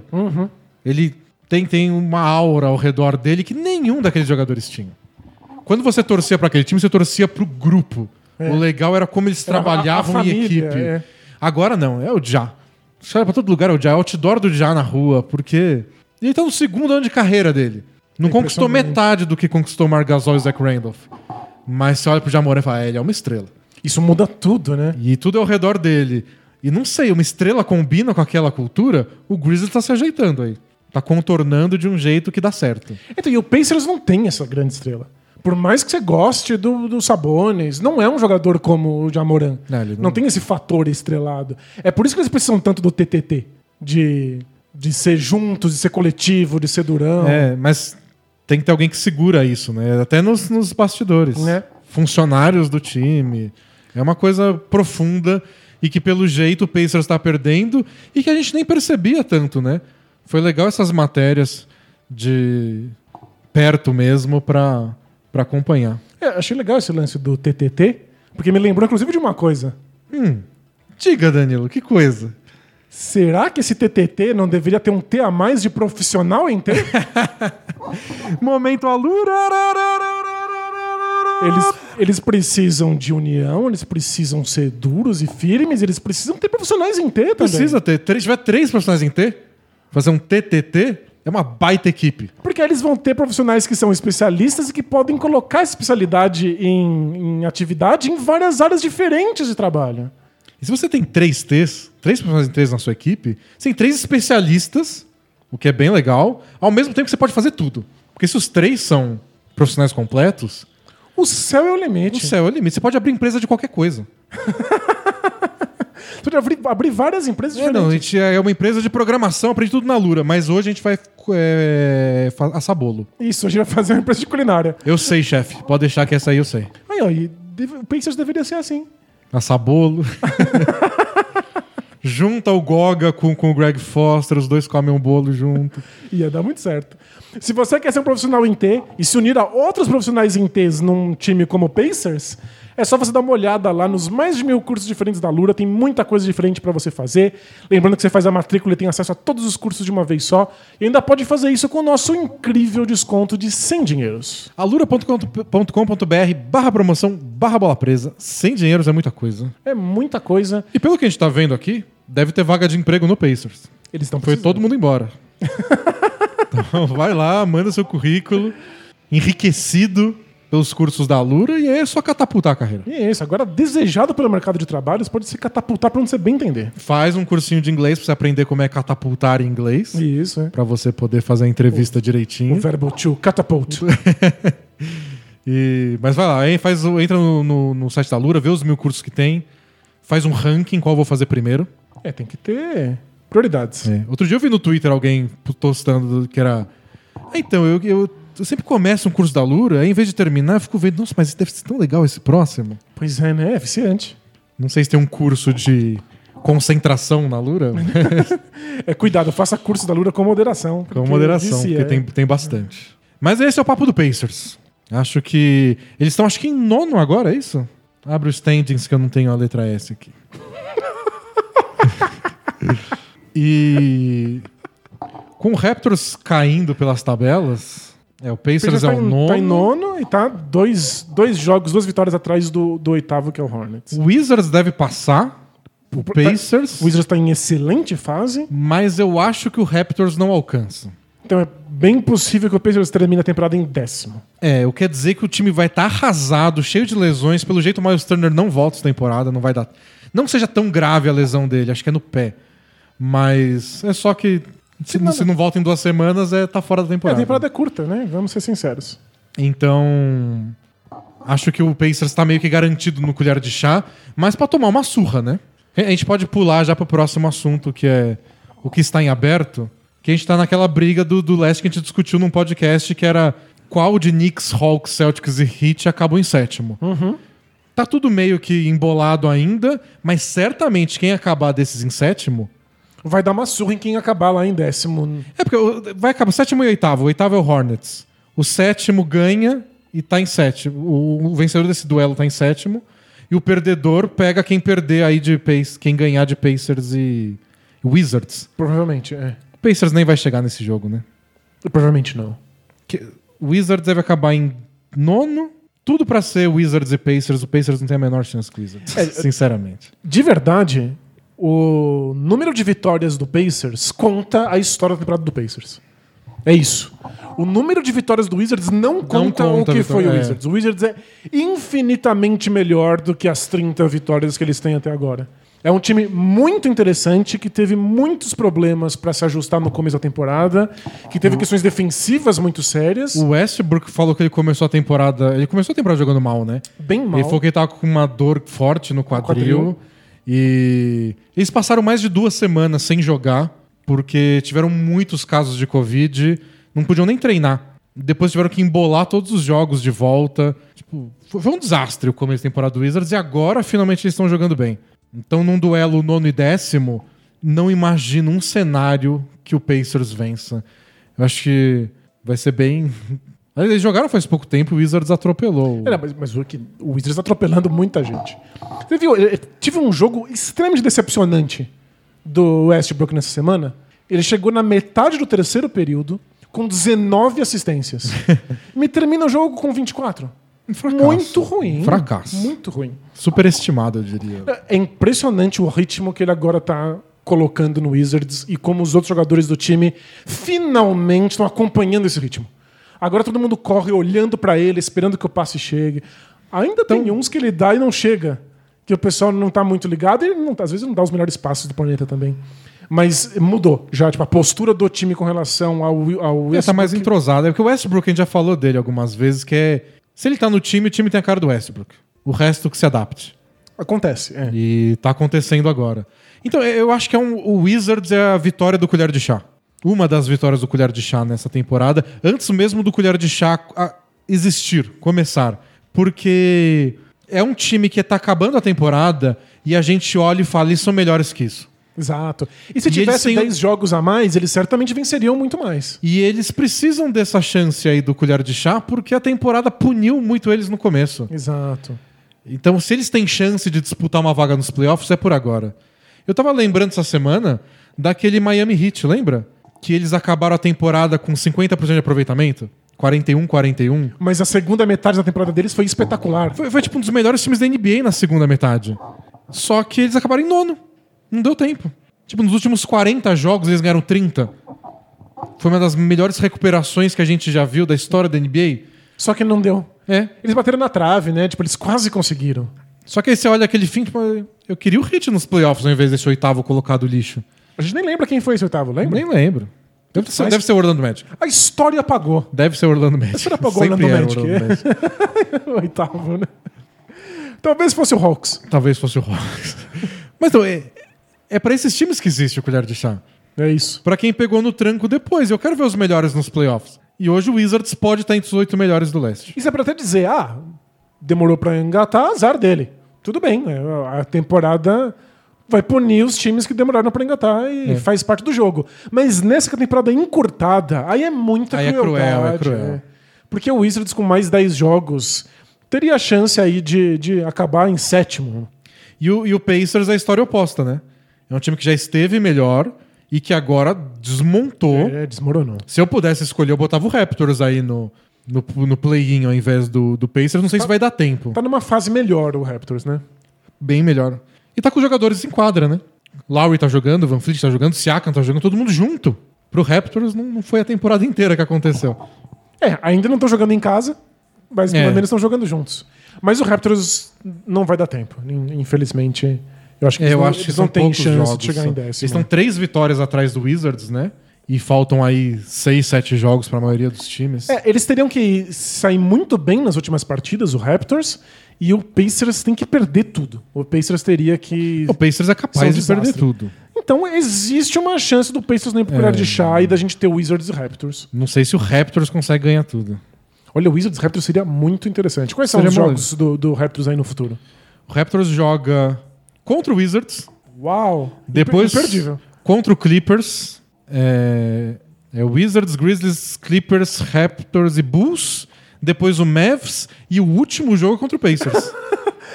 Talvez, se aí os deuses do basquete estiverem de bom humor, é. valendo a décima vaga da, da, da conferência pra ir pro torneio colher de chá. E então, é, essa é a vitória do colher de chá. O último jogo entre Raptors e Pacers em décimo e nono ser um jogo interessante. E aí a gente vai lá pro topo. Sixers com 45 vitórias, Nets com 43, Bucks 42. Tá tendo briga. O Bucks ganhou duas vezes do Nets essa semana, encostou em todo mundo. Tem briga pelo primeiro lugar. É diretamente ligado ao colher de chá? Nesse caso, não. Mas poderia ser, dependendo de quem tá lá embaixo. Mas, ó, Knicks quarto, Hawks quinto, Celtics sexto, Heat sete, esse tem a ver com colher de chá. Eles estão jogando pra não ter que ir pro colher de chá. É, porque tem a briga pelo mando de quadra, sim, em quarto, mas tem o brigo pra a briga pra fugir da sétima posição. Então o colher de chá é responsável. E no oeste tem briga pra fugir do colher de chá e tem briga pra entrar nele. Então a gente tá transformando essas últimas semanas de temporada, que historicamente sempre são de empurrar com a barriga, Inclu- Inclusive, a gente nem tem assunto no Bola Presa. né? Em que a gente já tá pensando em fazer preview de temporada, do- dos, playoff. preview dos playoffs, e não pode porque não tem ainda as vagas exatamente determinadas. Então a gente fica naquele limbo, fingindo que nada existe. Tipo esses anos aí de pandemia. Mas agora não, agora tudo é assunto. Todos os jogos são imperdíveis e a gente vai ter aí muito assunto pra podcast. É, tudo tá valendo alguma coisa. E no Oeste tem uma briguinha nova aí que a gente pode gastar uns minutos. Porque o Spurs perdeu cinco jogos seguidos. É, que desastre. O, Pe- o Pelicans estava numa sequência boa até perder lá pro, pro Warriors. Então o Pelicans está colado. O Spurs tem 31 vitórias, 34 derrotas. O Pelicans 30 vitórias, 36 derrotas. E foi, e foi outra coisa. Essa semana você falou, né? O Pelicans perdeu pro Warriors.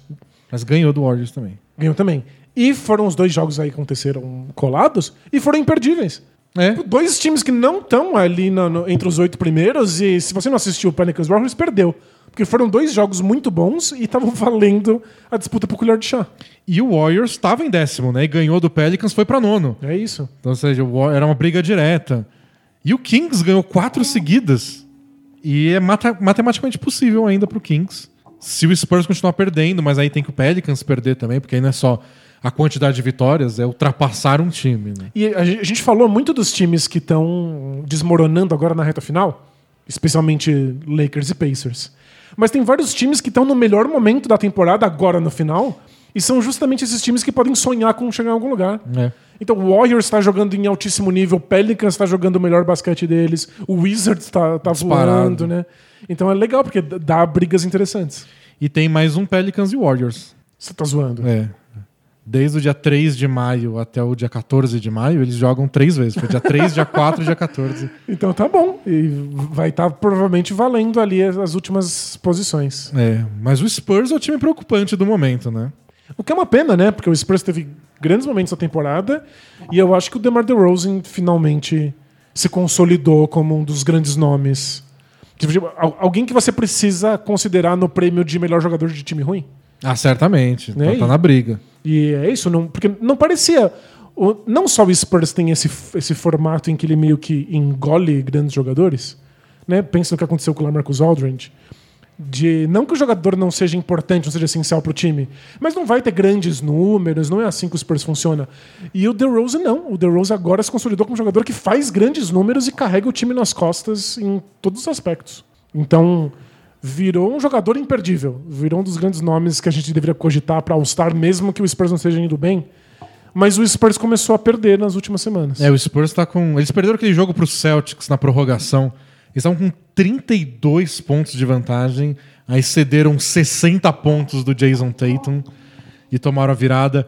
Aí no, no jogo seguinte, dois dias depois, eles perderam pro Sixers por dois pontinhos de diferença. E aí, aí depois ficou cruel o calendário, porque eles pegaram o Jazz dois dias seguidos e tomaram É, duas não- pauladas. jeito, E aí, nessa sexta-feira, eles enfrentam o Kings. Na melhor fase do Kings na temporada. E o Kings com quatro vitórias seguidas e precisando ganhar pra chegar nessa briga. Se o Spurs, se o Kings ganha esse jogo, embola os três: Pelicans, Kings e Spurs. É um mundo bizarro em que Kings e Spurs é um confronto direto. É. E o Kings fez tanta cagada e tá aí com chance. É que o Kings deu azar também, né? Que o, o Tyrese Halliburton machucou o joelho. Ele que tava sem titular porque o Aaron Fox tava machucado. É, o Kings sofreu muito por lesão, né? O Richon Holmes machucou. E eles estão com chance, né? faltando duas semanas. É uma mágica do colher de chá. Mas olha os depois do jogo Kings. Olha quem o Spurs pega: Blazers, Uai. Bucks, Out. Nets, Au. Knicks, Out. Suns Ai. e Suns mais uma vez. O pior calendário possível. É muito difícil, né? E o Suns, nos últimos dois jogos, talvez seja brigando pela primeira posição com o Jazz. Que aí fica essa questão, né? Os times vão se interessar ou não? É, ent- Ou preferem descansar, não arriscar lesão, botam uns reserva, descansa o Chris Paul porque ele é um senhor de idade. É, e a gente só pode cogitar, mas a gente che- chegou a falar um pouquinho disso aqui no podcast anterior. E eu acho que, pra azar do Spurs, Suns e Jazz são dois times que querem provar um ponto. Que querem mostrar que eles devem ser levados a sério. E eu acho que pra eles acabar em primeiro importa. E te- tem uma coisa engraçada né, do primeiro colocado esse ano, que é. Você pensaria, é é melhor acabar em primeiro ou segundo? Ah, depende, quem você vai enfrentar? Não sei, tem o colher de chá. O colher de chá não deixa você saber. O interessante também. Porque às vezes dá pra escolher adversário. O, o, o Zach Lowe defende. Cota Zach Lowe. Cota Zach Lowe, ele defende que o primeiro colocado possa escolher qual dos dois times vá. E que ele sabe que nenhum time vai escolher, porque não quer dar munição pro adversário. Tipo, você me queria? Você acha que eu sou pior? Vem me pegar então. Mas que os times são covardes por não fazer isso, mas que seria muito mais legal. Né, Eu acho que os times poderiam escolher uma chave e aí eles iam tentar ver se essa chave abre um baú dentro de uma panqueca de geleia. e aí, se o baú abre, você escolhe o time. Mas imagina que legal. Quem passou do play-in? Warriors e Grizzlies. Aí vai lá o Jazz, que acabou em primeiro, olha. Eu quero o Eu Warriors. quero o Warriors hoje, por favor. Com cobertura. É, o Warriors fica pilhado. Como assim? A gente invade esse time de pirralhos? É, ia ser excelente pra contigo. Não, ia, ia ser na TV ao vivo, rede nacional. e agora, escolhendo seu adversário, o Utah Jazz, representado aqui por Rudy Gobert. No The Decision. É. Mas se tivesse uma gincana com E, geleia. e tem que ser votação igual Big Brother. Você faz um discurso de seis minutos antes de falar o nome. Eu escolhi essa pessoa porque É. eu não concordo com as atitudes dela na casa. Vem arremessar de três aqui fora, Warriors. E, e por isso eu escolho hoje o Golden State Warriors. Você quer transformar a NB num reality show? Não.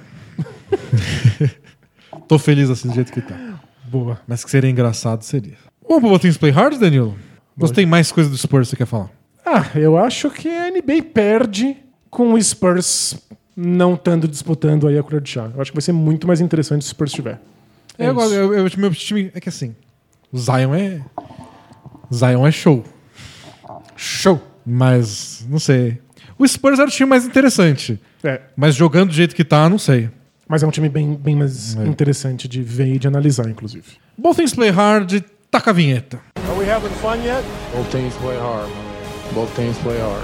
It's not supposed to be easy. I mean, listen, we talking about practice. Not a game, not a game, not a game. We talking about practice. I want some nasty. Both teams play hard. Both teams play hard. God bless and good night. Se vocês quiserem mandar pergunta pro Both Things Play Hard, bolapresa.com.br, tem o linkzinho lá no topo, ou se você scrollar a página até lá embaixo. É o BTPH. Isso. Primeira pergunta é do Meta World Peace. Fala, amigos, tudo asterisco? Tudo asterisco. Não sei se já falaram do assunto, mas qual a opinião de vocês sobre a atual. Vou abrir umas aspas aqui que ele não colocou. Cultura do cancelamento. Sou defensor de que as pessoas sofram as consequências pelos seus atos. Perfeito? E o constrangimento social é um meio bem eficaz para promover a conscientização sobre pontos sensíveis. É verdade. Mas será que não estamos passando do ponto? Trazendo para a NBA, o Myers Leonard foi investigado e trocado de time por usar um termo antissemita em uma string de videogame. Mas alegou desconhecer que o termo era racista. O que vocês acham de casos como esse em que um termo específico, de acordo com um grupo de pessoas, é considerado ofensivo? O que explica essas reações violentas a atos que, embora possam ser errados, podem ter sido praticados de forma não intencional? Forte abraço com distanciamento social. Valeu? Então, acho que a gente não está em condições de julgar se um termo pode ou não pode ter impacto, pode ou não pode machucar pessoas. A gente não sabe. É, um termo racial ou antissemita que não me incomode pode ser fundamental para pessoas que se sentem diretamente lesadas por isso, porque sofreram por séculos por conta de- dessa questão. É, você tem até o direito de achar, mas essa palavra? Mas vai fazer É. o quê? Você não tem o controle da língua da- da- das outras pessoas, da cultura delas, do que elas passaram. E- Você acaba aceitando. Pois é, e se você usa um termo que você não deveria e ofende pessoas, aprenda com isso, não, não use mais. E é uma das responsabilidades que a gente tem por viver em sociedade, se informar de quais termos você não pode usar em que cir- circunstâncias. A gente aprende um monte de regras sociais do que pode e o que não pode. Essa é mais uma delas, e é uma descoberta moderna que veio tarde. A gente já deveria estar preocupado com isso há mais tempo. É.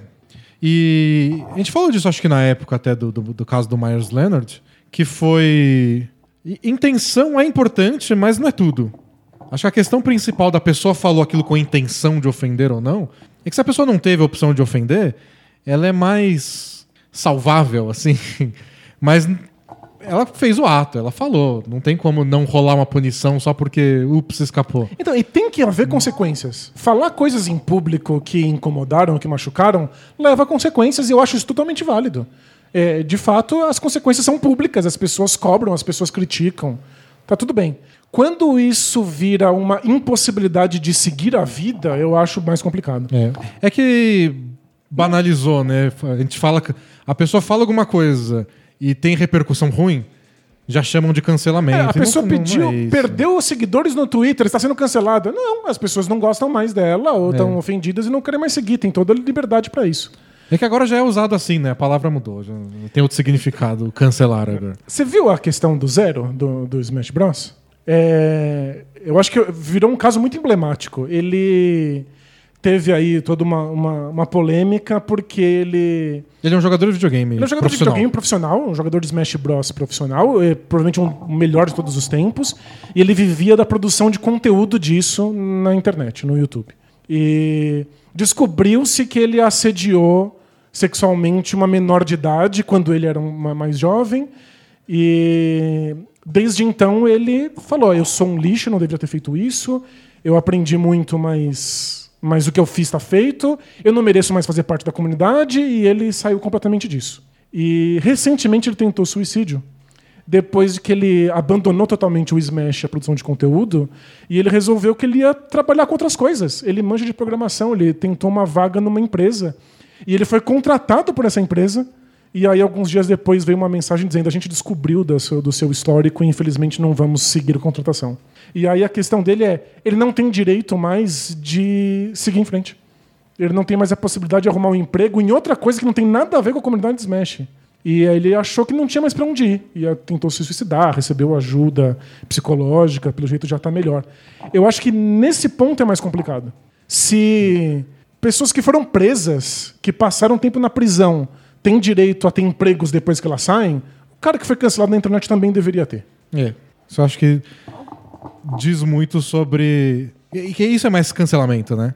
É- Esse é um caso que diz mais sobre o que é ser cancelado. Uhum. E não só falei uma abobrinha e tomei porrada de Isso. todo lado. Criticaram e pararam de me seguir nas redes sociais. É, ser criticado, é, as pessoas estão aí querendo falar em público. É, falar, falar em público é difícil. É, e vale lembrar que rola uma tensão. A gente aqui no Overtime Play Hard falando um monte de coisas, a gente tá numa conversa um com o outro e às vezes a gente esquece que a gente tá pessoas aí fora estão ouvindo e que a gente sempre pode deslizar e falar alguma bobagem. É.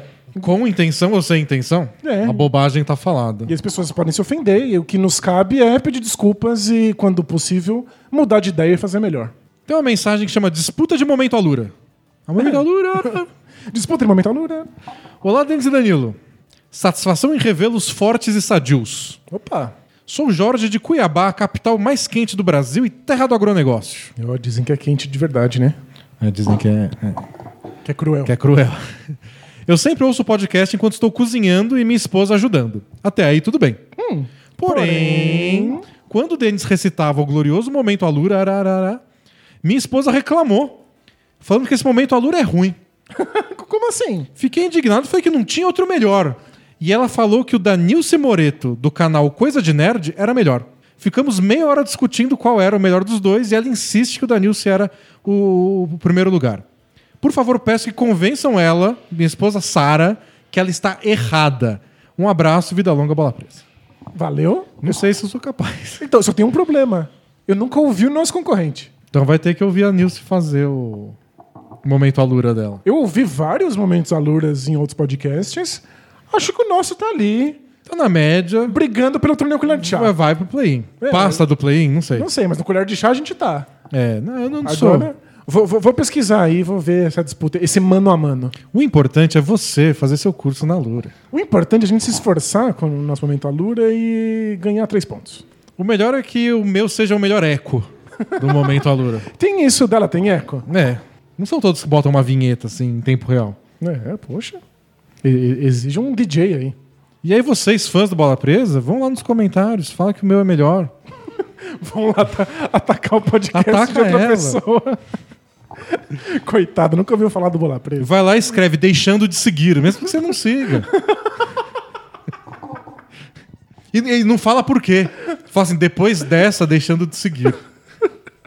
Coitado. Cau- Causa um caos lá, não sei. Não tem que ganhar essa agora, gente. Pesado. Mensagem do Jermaine O'Neill.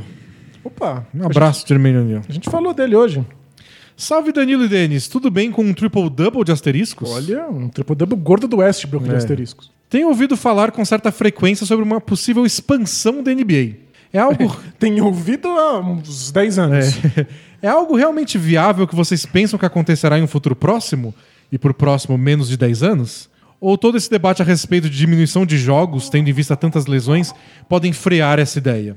Um beijo para vocês, fiquem em paz, se cuidem. Longa presa ao Bola Vida. Valeu? É, Leuva. É... Não sei, pensando por um lado, mais times quer dizer que uma temporada com menos jogos por time teriam ainda mais jogos no todo para a NBA passar na TV. A gente fez uma conta dessas, de quantos jogos teria se fosse só ida e volta em todos os times. E a gente chegou à conclusão que se tivesse um time a mais, daria mais ou menos o número de uma temporada encurtada. É? Se fossem 32 times ao invés de 30, T- Dois times a mais, é. é, dois times a mais e todo mundo jogasse ida e volta com todo mundo, seria acho que 62 jogos. Isso, dá uma temporada A encurtada. temporada tem, quarenta- já teve temporada de 66 jogos. Então acho que seria bem aceitável. E aí você tem isso, você tem mais jogos da NBA como um todo, sendo que os times em si jogam menos, então eles podem descansar mais. Parece muito plausível. Então talvez ajude. Uma questão importante que sempre se discute também quando esse assunto volta à tona é: dá pra manter o nível da NBA com dois times a mais? Porque você tem, sei lá, em média aí 15 jogadores por time, você abre 30 vagas de emprego na NBA. Tem 30 jogadores capazes de fazer os times serem dignos. É, e estrelas, né? Gente que atrai a público, que atrai audiência, porque as estrelas, se você deixar, elas se juntam nos mesmos times. Eu acho que as, as últimas experiências de expansão do NBA não foram muito bem sucedidas. O Bobcats, quando surgiu, era um time muito ruim por muito tempo. É, demorou muito tempo pra ser um time decente. E quando foi, foi sem Decente. estrelas também. Então conseguiu, então foi complicado. O próprio Vancouver Grizzlies não engatou. Até virar o Memphis Grizzlies demorou um tempo e o Memphis Grizzlies também suou para ter sua própria estrela. Então é um processo muito longo e por muito tempo você tem um time que simplesmente não é páreo. É. Que tá ali só ocupando espaço. Porque os times não querem ceder jogadores de cara, então o draft de expansão é sempre meio cruel pra você conseguir um talento de verdade. Mas é muito divertido. É divertidíssimo. E. Não sei, a questão da qualidade eu acho importante. A questão da quantidade de jogos talvez até ajude. É. E agora que o pessoal tá falando sobre lucro e jogos a menos, eu acho que a, a saída correta seria mesmo ter mais times. Para os times, os donos dos times que vão deixar se abre duas franquias a mais pra dividir a NBA com eles ou não. Acho que a grande questão é: a gente vai ganhar mais dinheiro com isso ou menos dinheiro? Ou vão abrir uma franquia que vai dar prejuízo por 10 anos e a gente vai ter que ficar cobrindo ela? Isso, lembrando que os times cobrem os prejuízos uns dos outros. É, né? se- seguindo uma série de regras, claro, mas se for pra ter duas franquias pequenas que não agregam muita coisa, que ninguém quer assistir, os times não vão querer. E nessa, nesse momento hoje, se a discussão voltar à tona hoje, ela vai ser proposta como já que esses últimos anos deram uns prejuízos aí por causa de pandemia, essa aqui é uma forma de ganhar mais dinheiro. Tem que ser. Só vai ser proposta, apresentada no futuro próximo Se der grana. se eles tiverem um plano de que vai dar grana. né? E tava bem próxima a ideia de uma expansão antes da pandemia. É que agora muda um pouco os termos da coisa, né? E lembrando que um dos grandes favoritos para receber uma franquia é Las Vegas, que pelo jeito seria um excelente mercado para um time da NBA. Eu sempre dizem as Las Vegas e Seattle. Seattle porque tem um grande apelo de público, tem público de basquete lá, é uma cidade apaixonada por esporte, que enche estádios, ginásios para todos os outros esportes da, da cidade. E que são tão apaixonados pelo, pelo Sonics e tão tão saudosos que certamente vão lotar mesmo se o time for uma porcaria. É, já tem torcida, já tem base de torcida. Ganhou um time de hockey novo, tem uma arena nova lá, que foi umas peças-chave pro Sonics deixar uh, Seattle. Então, tudo indica isso.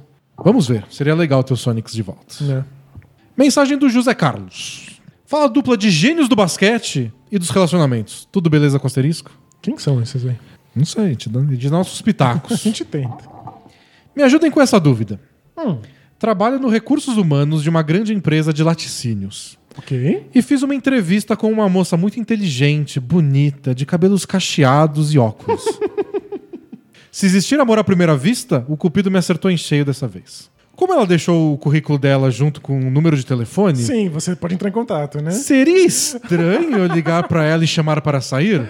Sem aglomeração, com os devidos cuidados, claro.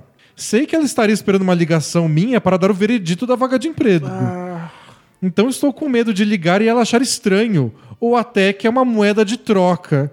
Se ela não sair comigo, não irá ganhar a vaga. Então, muitas questões. Obrigado pela ajuda. Abraços, vida longa, bola presa. Valeu? Você respondeu já. Você tá querendo saber se a gente libera. Mas você respondeu. É muito complicado, consideravelmente antiético. É, tem umas situações. eu- entendo que o amor é lindo, que o amor pode acontecer em qualquer lugar. Que bonito. Acredito nisso. S2. Porém, Porém. tem umas situações que não dá. Não dá. É porque a pessoa tem uma relação de poder diferente com você ali, ela tem expectativas diferentes. Ela não te conheceu pensando nisso. Quando você ligar, ela vai ficar feliz pelo emprego. Talvez ela ache que ela precisa sair com você pra ter uma chance no emprego, É, então, né? é, ele disse isso. É, tipo, não- Ele já sabe que isso vai acontecer. É. Sabe o que é engraçado? Um dos meus filmes favoritos da vida é meio que sobre isso. É, o Audition, que é um filme japonês do Takashi Miike, em que um cara quer. Ele ficou viúvo e ele quer conhecer pessoas pra se relacionar. E aí um amigo fala: Ah, eu tenho uma empresa aqui que a gente faz comerciais. A gente pode fazer entrevistas com atrizes. E aí você pode sentar aqui e escolher elas, porque vem o, o currículo, tira foto, você vê quem é a mais interessante. E aí ele faz isso, escolhe uma, e aí liga pra ela e fala: então, infelizmente você não pegou o papel, mas eu achei você tão legal, você não quer sair pra jantar? E é isso. Ah, pelo ele- menos ele falou antes que ela já não conseguiu o papel. Isso, ele avisa. é. Pelo menos já teve aí. E aí o filme é sobre como o relacionamento é muito complicado na psique das duas pessoas envolvidas, porque começa assim. E é um filme meio de terror, eu recomendo. Então. Mas não recomendo o É isso que eu ia falar. O relacionamento. Dani né? já recomenda o filme enquanto não recomenda que você. É uma droga, mas é tipo, às vezes você conhece pessoas que se apaixonam e você não pode fazer nada. Tipo o nosso ouvinte que se apaixonou pela, pela Rose Na Mayunas. na Mayunas. tipo, às vezes, às vezes não dá, sinto muito. É, teria que ser, tipo, ela teria que ser contratada. E aí ela trabalha na empresa por um tempo. Aí você tem um contato com ela na empresa. E aí acontece de um jeito mais Mais natural, orgânico, orgânico. É. Mas nessa situação é difícil. Ó, se ele quiser, assim, fazer a- o, o filme Sessão da Tarde perfeito, É. ele tem que encontrar uma outra situação em que ele encontre ela. Do tipo, cruza com ela na academia Ah, ou no então, mercado e fala: é. Olha, você não fez uma entrevista lá pra gente, eu lembro de você, nunca É, eu esquecer da sua recomendei foto." você, não sei porque eles não É, contrataram. não sei o que aconteceu, mas eu nunca ia esquecer sua foto. sabe? Aí, É. em outro ambiente. Aí você tem que contratar um detetive particular pra saber que lugares ela frequenta e encontrar ela por acaso. Super saudável. Super saudável. Não tem como dar errado. Não Não, tem como não funcionar. tem como alguém achar antiético isso, né? Não, é que você tá fomentando a indústria dos detetives particulares. É, alguém precisa trabalhar de emprego. Detetive que use máscara, por favor. Pergunta do Ludort maior que Michael Jordan. Opa. Na história do Oklahoma City Thunder, sem dúvida. Esse comprou nossa camiseta do Dort. Dort. Fala Som e Harry Kane do basquete. Tudo chuchu beleza com asterisco? Com asterisco? Você sabe quem é o Som e o Harry Kane? Não. São os jogadores do Tottenham. O Som é o melhor sul-coreano do futebol mundial hoje. É mesmo? É. Ele é realmente bom? Ele é bom de verdade. Que legal. E aí teve todo o drama. Depois você pesquisa sobre esse drama, acho que você vai gostar da história. Que ele tinha que abandonar o futebol por uma temporada, mesmo sendo Por causa do exército. pra, pra- pra servir o exército. Entendi, ele conseguiu dispensa? Conseguiu, porque ele tinha que ganhar alguma coisa. Tinha uma lista de coisas que você pode ganhar, e se você for tiver essa excelência, você pode. Só que, tipo, era um título pela Coreia do Sul. E ele conseguiu ganhar alguma Copa Asiática lá. Entendi, que legal. Nos pênaltis. Foi um sofrimento. Não, maravilhoso, porque tem essa questão, né? Eles têm serviço militar obrigatório É. por causa da tensão com a Coreia do Norte. E mesmo as estrelas de, de K-pop, às vezes precisam fazer a ausência de um ano pra servir no exército. Certamente torcedores do Tottenham deveriam falar: não, eu, eu vou no lugar dele. Alguém deveria. Eu sirvo a Coreia do Sul com muito orgulho. Alguém aprenderia coreano pra ir lá servir. Bom, ele manda a pergunta assim. É, desde 2020, o crescimento dos podcasts é impressionante, principalmente com o surgimento do Flow. Mas até aí tudo bem. Até aí tudo bem. Porém, Porém- o rumo que as coisas vão me incomoda bastante. Parece que todo podcast tem que ser de entrevista e apelando para recursos visuais. Visuais, o que é um podcast. Isso não é podcast, ele diz. Por exemplo, o Bola Presa usa o YouTube como uma das suas plataformas, mas você não precisa ver o vídeo para consumir o conteúdo. Pelo contrário, eu costumo dizer. Obrigado vocês estão assistindo no YouTube, mas é a pior versão. Eu também acho. Porque é um podcast pensado pro áudio e é onde tem as vinhetas, é onde tem a edição. E vocês só estão vendo a nossa cara olhando um pro outro. A gente nem olha pra câmera direita, olhando agora. É, porque não faz parte do que a gente propõe. Isso aqui é um podcast, É. vocês estão acompanhando a gravação do podcast ao vivo. Mas tem, tem público aí. Obrigado. É, o que vocês acham? É, tudo seguir esse caminho não é positivo e deturpa o propósito de um podcast? Espero não ser o chato do antigamente era melhor. Um abraço pra vocês e vida longa bola presa. É, eu acho que é muito diferente o podcast que se pretende som. Então tem vários aí que são totalmente desenhados desde o começo para serem ouvidos e, portanto, fazem o que a mídia oferece de melhor. Mas eu não acho que seja um problema esses programas de entrevista que existem desde sempre. O Jô Soares e. Antes disso. né? É, tipo, sempre teve esse programa de entrevista, terem versões em áudio. Que no fundo é o que acontece com o Flow e vários desse modelo. É, eu acho que o, o podcast precisa ter noção do que ele tá fazendo. Porque se você tá fazendo um negócio pra sair em áudio e em vídeo, vocês perguntam, tá bom, então vou botar um monte de recurso visual. Tipo, ah, como vocês estão vendo agora na tela, aí você estraga toda a experiência de quem tá ouvindo o podcast. Claro, é. Que é uma coisa que acontece com a gente, né? Às vezes, vocês não vão botar esse vídeo também em versão do podcast? Não, a gente fica mostrando jogada. É porque a gente corre o risco de fazer uma coisa que não funciona nos dois formatos. É. Porque você mostra uma coisa visual e aí não faz sentido no podcast, mas você também não pode ficar mostrando tudo que você quer, porque aí o cara do podcast não escuta, então no vídeo também fica ruim. Você fica, você vira um pato, né? Que faz duas coisas ao mesmo tempo e faz tudo, tudo mal. É, a gente escolheu fazer no YouTube porque a gente acha que Não vai mudar o podcast, quem quiser ver no YouTube, vê. Claro, é. A gente oferece mais uma opção, né? E eu acho que é isso que esses podcasts de entrevista fazem. Eles dão uma opção de você escutar.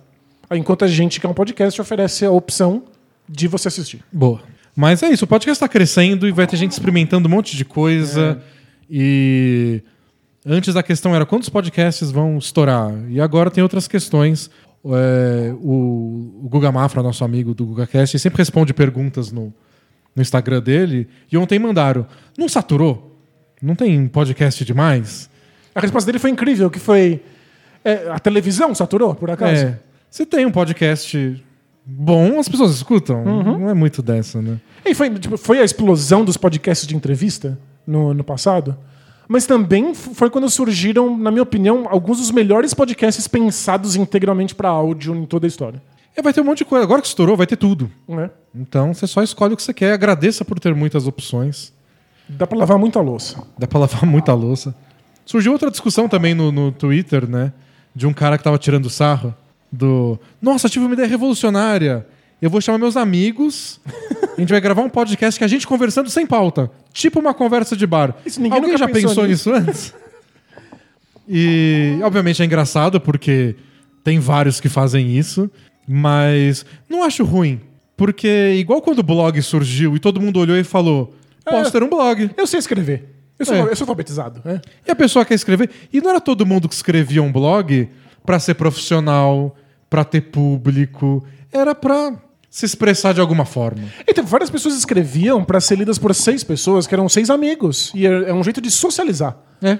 E às vezes você grava um podcast porque você quer conversar com pessoas, né? Então eu não acho. Eu sei que saturou, eu não, não tenho paciência. Tem no zero também. A gente, a gente é a turma dos especialistas, né?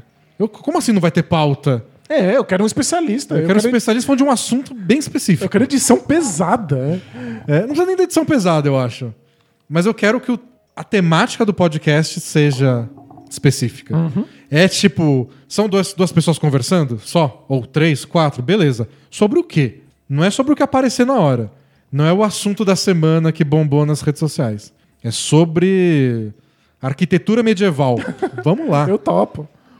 Nossa, eu, escutei um daily sobre por que, que o Japão não para de diminuir a população. É, eu já escutei também. Nossa, é muito legal. né? espetacular. Sério. Eu, escutaria um, um especialista falar de qualquer coisa. Então, eu acho que isso é legal.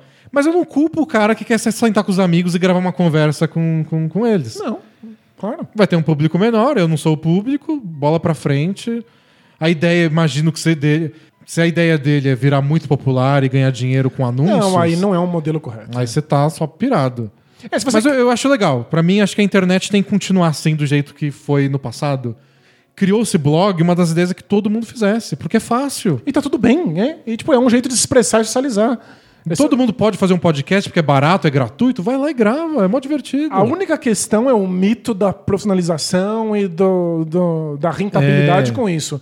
Achar que você vai ganhar dinheiro com o seu podcast porque é muito fácil de fazer. Não é o que acontece. Você tem que ser muito profissional e você tem que estar oferecendo uma coisa que os outros não oferecem. Você tem que pensar no público, alvo, Exatamente. etc e tal. Mensagem do William Prado. É, D&D, espero que vocês estejam bem com asterisco. Com asterisco, sim. Sempre quis escrever pra você e procrastinei. Porém, dessa vez achei necessário. Necessário? Ouvi- Fiquei com medo. Estou ouvindo o colega de 23 anos que broxou. Tadinho. Ainda vai acontecer tantas vezes. Eu pensei nisso, né? Tipo, ele, ele tá muito preocupado e ele é tão novo, né? Vai acontecer tantas vezes, ele vai ficar muito mais preocupado. Tenho 33 anos e há 3 descobri que tenho insuficiência de testosterona. Isso foi um péssimo e pro- é, processo doloroso. Quase acabei meu casamento de, na época, 12 anos. Uau. Pensei que havia problemas com meus sentimentos, problemas psicológicos, etc. Não queria falar com ninguém sobre o assunto. Até que lembrei do Vitor Belfort, do UFC, É verdade. e o seu problema de testosterona. Isso me levou ao médico, fiz exames e pronto. Detectado baixa testosterona. O, Desde- o Vitor Belfort teve que, tinha que repor e o pessoal repõe ilegalmente testosterona como doping, então ele tinha que passar por vários exames do UFC. Pra provar que não estava pro- indo além. Exatamente, para provar que ele estava repondo só o que seria o necessário para o corpo dele. Desde então faço reposição de hormônio e minha vida melhorou mil por cento. E não apenas pelo sexo. Descobri que procrastinar poderia e deveria estar relacionado à importância da ausência desse hormônio em meu organismo. Então fico incentivo a todos os homens que cuidem de sua saúde, conheçam seu corpo e vivam melhor. Abraços. A gente normaliza uns lixos, né? Tipo, você se sente mal com alguma coisa durante anos e você nunca pensa em pedir ajuda. É, e te- tem. Eu tava vendo uma vez uma série de médico. É um spin-off do Grey's Anatomy. ok. Que eles inauguraram o spin-off no meio do Grey's Anatomy. Enquanto o Grey's Anatomy ainda existia. É tipo, é um episódio do Grey's Anatomy que se passa quase todo quando essa personagem muda de cidade e vai trabalhar em outro lugar. Aí a- a edição é diferente, a fotografia é diferente, as cores são diferentes. Tipo, é outra série. Eles estão anunciando a próxima série que eles querem audiência. Entendi. E tem um caso do cara que tá no psicólogo, no, do- naquele de casal, porque eles não conseguem mais ter uma relação. E no fim das contas, é uma série médica. Ele descobre que ele tinha um problema médico. Claro. E era por isso que eles não conseguiam mais fazer sexo. Uhum. E, eu descobri isso no segundo minuto da- da- do episódio, porque é uma série de médicos. Óbvio, a resposta Obviamente o problema ser. é médico. não é psicológico, não é uma série de psicólogos. Se fosse, claro. Se fosse uma série de super-herói, era outra coisa que ia ser o Você problema. tem toda a Ia razão. ser alienígenas estão invadindo a Terra. Isso, um, um inimigo tentou acabar com a vida É. sexual dele, né? Então, na série, Super vilão. na série ficou previsível. Na vida real, você não sabe qual é o tema. Então, podem ser várias coisas. É sempre bom considerar tudo. Exato, tem que investigar. Tá vendo? Se a nossa vida fosse uma série, era mais fácil descobrir a resposta. Mas valeu pela mensagem, William, pelo depoimento. Fica aí o recado ao Boa, nosso público masculino. Importante mesmo. Não normalizem se sentir mal. Busquem ajuda. Última pergunta do dia do novo Emmanuel Quickly. Que já é novo, né? Já tem um novo Emmanuel Quickly. Salve dupla. Asterisco? Asterisco?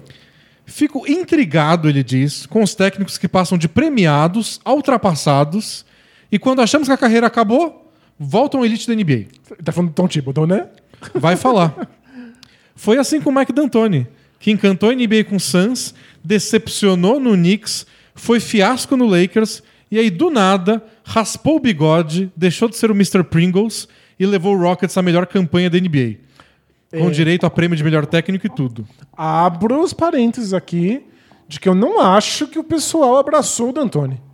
É só dar uma pesquisada aí no, no- no Twitter. O pessoal ainda odeia ele como odiava no, no tempo de fiasco de Knicks e Lakers. Ah, mas ele foi eleito técnico do ano que duas vezes no Rockets. Sim, mas A, a crítica aceitou. a crítica aceitou. O público não. É, agora está rolando com o Tibbs. Era técnico do, do ano no Bulls, viveu por lá o bastante para virar, vi- virar vilão, saiu desvalorizado e passou vergonha no Wolves.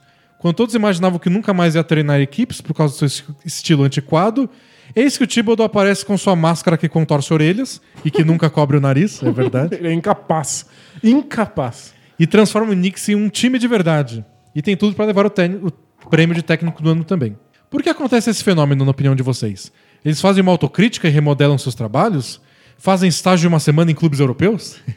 Esse é clássico de técnico brasileiro de futebol. Eles fazem estágio em times europeus? É comum? Eles dizem que fazem, aí você vai lá e descobre que tipo, ele passou uma semana acompanhando os treinos de um time grande lá. Ah, já, já ajuda. Uma semana Você bota no currículo, mas não é o estágio. É, bom, mas olhar alguém treinar já, já é mais do que eu imaginei que eles fizessem. Ou simplesmente são os mesmos e encontraram condições que beneficiam, beneficiam seus estilos nas novas franquias. Abraços, vida longa, bola presa. Valeu? Ele coloca: sei que está fora de moda, mas por favor não abandonem o blog. Sou assinante, curto e acompanho vídeos e podcasts e vejo os filtros. Mas pra mim não há nada mais especial que os textos clássicos do Bola Presa. Valeu. Eita, e- esse é o momento. tenta. Esse é o momento para falar que eu tô há muito tempo escrevendo texto sobre o Knicks do Tom Thibodeau e que a questão fundamental é essa: o Tom Thibodeau se ajustou aos novos tempos ou simplesmente voltou a funcionar? Tipo, essa foi a pergunta que motivou toda a pesquisa e um dos motivos pelos quais eu assisti o Knicks à exaustão nessa temporada. Então a gente teria que pegar mais exemplos. Isso acontece com muita gente, mesmo aconteceu isso com esses dois. Aconteceu com o Frank Vogel. Ele foi muito bem no Pacers, aí ele foi pro Magic, foi uma desgraça, foi pro Lakers e foi campeão. Por que isso acontece? Acontece sempre, não sei. Mas pra gente tirar uma resposta geral, teria que ser, sei lá, 10 exemplos. É.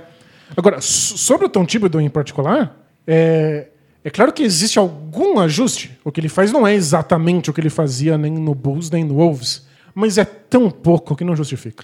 E o Wolves, eu, eu sou contra essa ideia de que deu muito errado no Wolves, porque eu sempre tento que todos lembrem que quando Jimmy Butler se machucou, naquela primeira temporada dele no Wolves, o Wolves era o terceiro colocado do Oeste. Então, mas a questão é que eles não estavam no topo das defesas. Não, mas E era tipo- isso que era esquisito. Mas tipo, ele falou, passou vergonha no Wolves.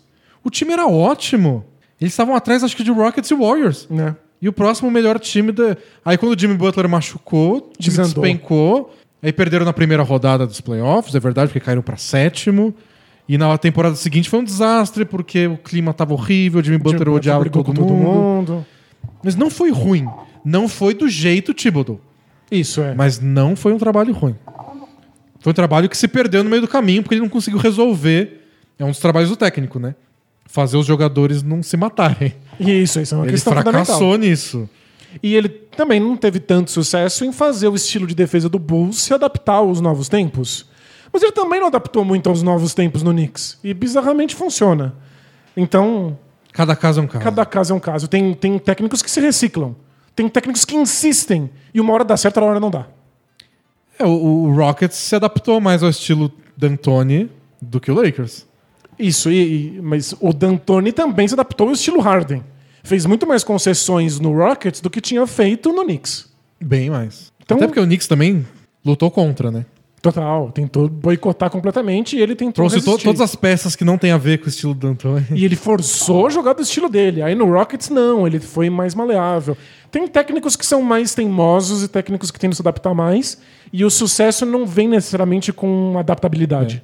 Mas se você for pensar só numa resposta geral, acho que faz sentido uma teoria de que você tenta se repetir o que você fez quando deu certo no seu segundo trabalho, e no terceiro você pensa, é, não é só ir lá e tentar repetir que vai dar certo. Isso, é. Preciso me adaptar. e- É, quando você tenta reproduzir uma coisa e ela não dá certo, você começa a questionar a possibilidade de reproduzi-la. É. E é isso, pessoal. Esse foi o Both Things Play Hard. Esse foi o podcast 309. E a gente volta semana que vem, já coladinho com o torneio Colher de Chá. Vai estar. no, no próximo podcast vão faltar aqui, três jogos para É, cada nossa. time. Tá quase acabando. Se você não acompanhou a temporada até aqui, esse é o momento de acompanhar e se grudar na NB com unhas e dentes. Boa. Então até semana que vem, pessoal. Tchau! Tchau, tchau!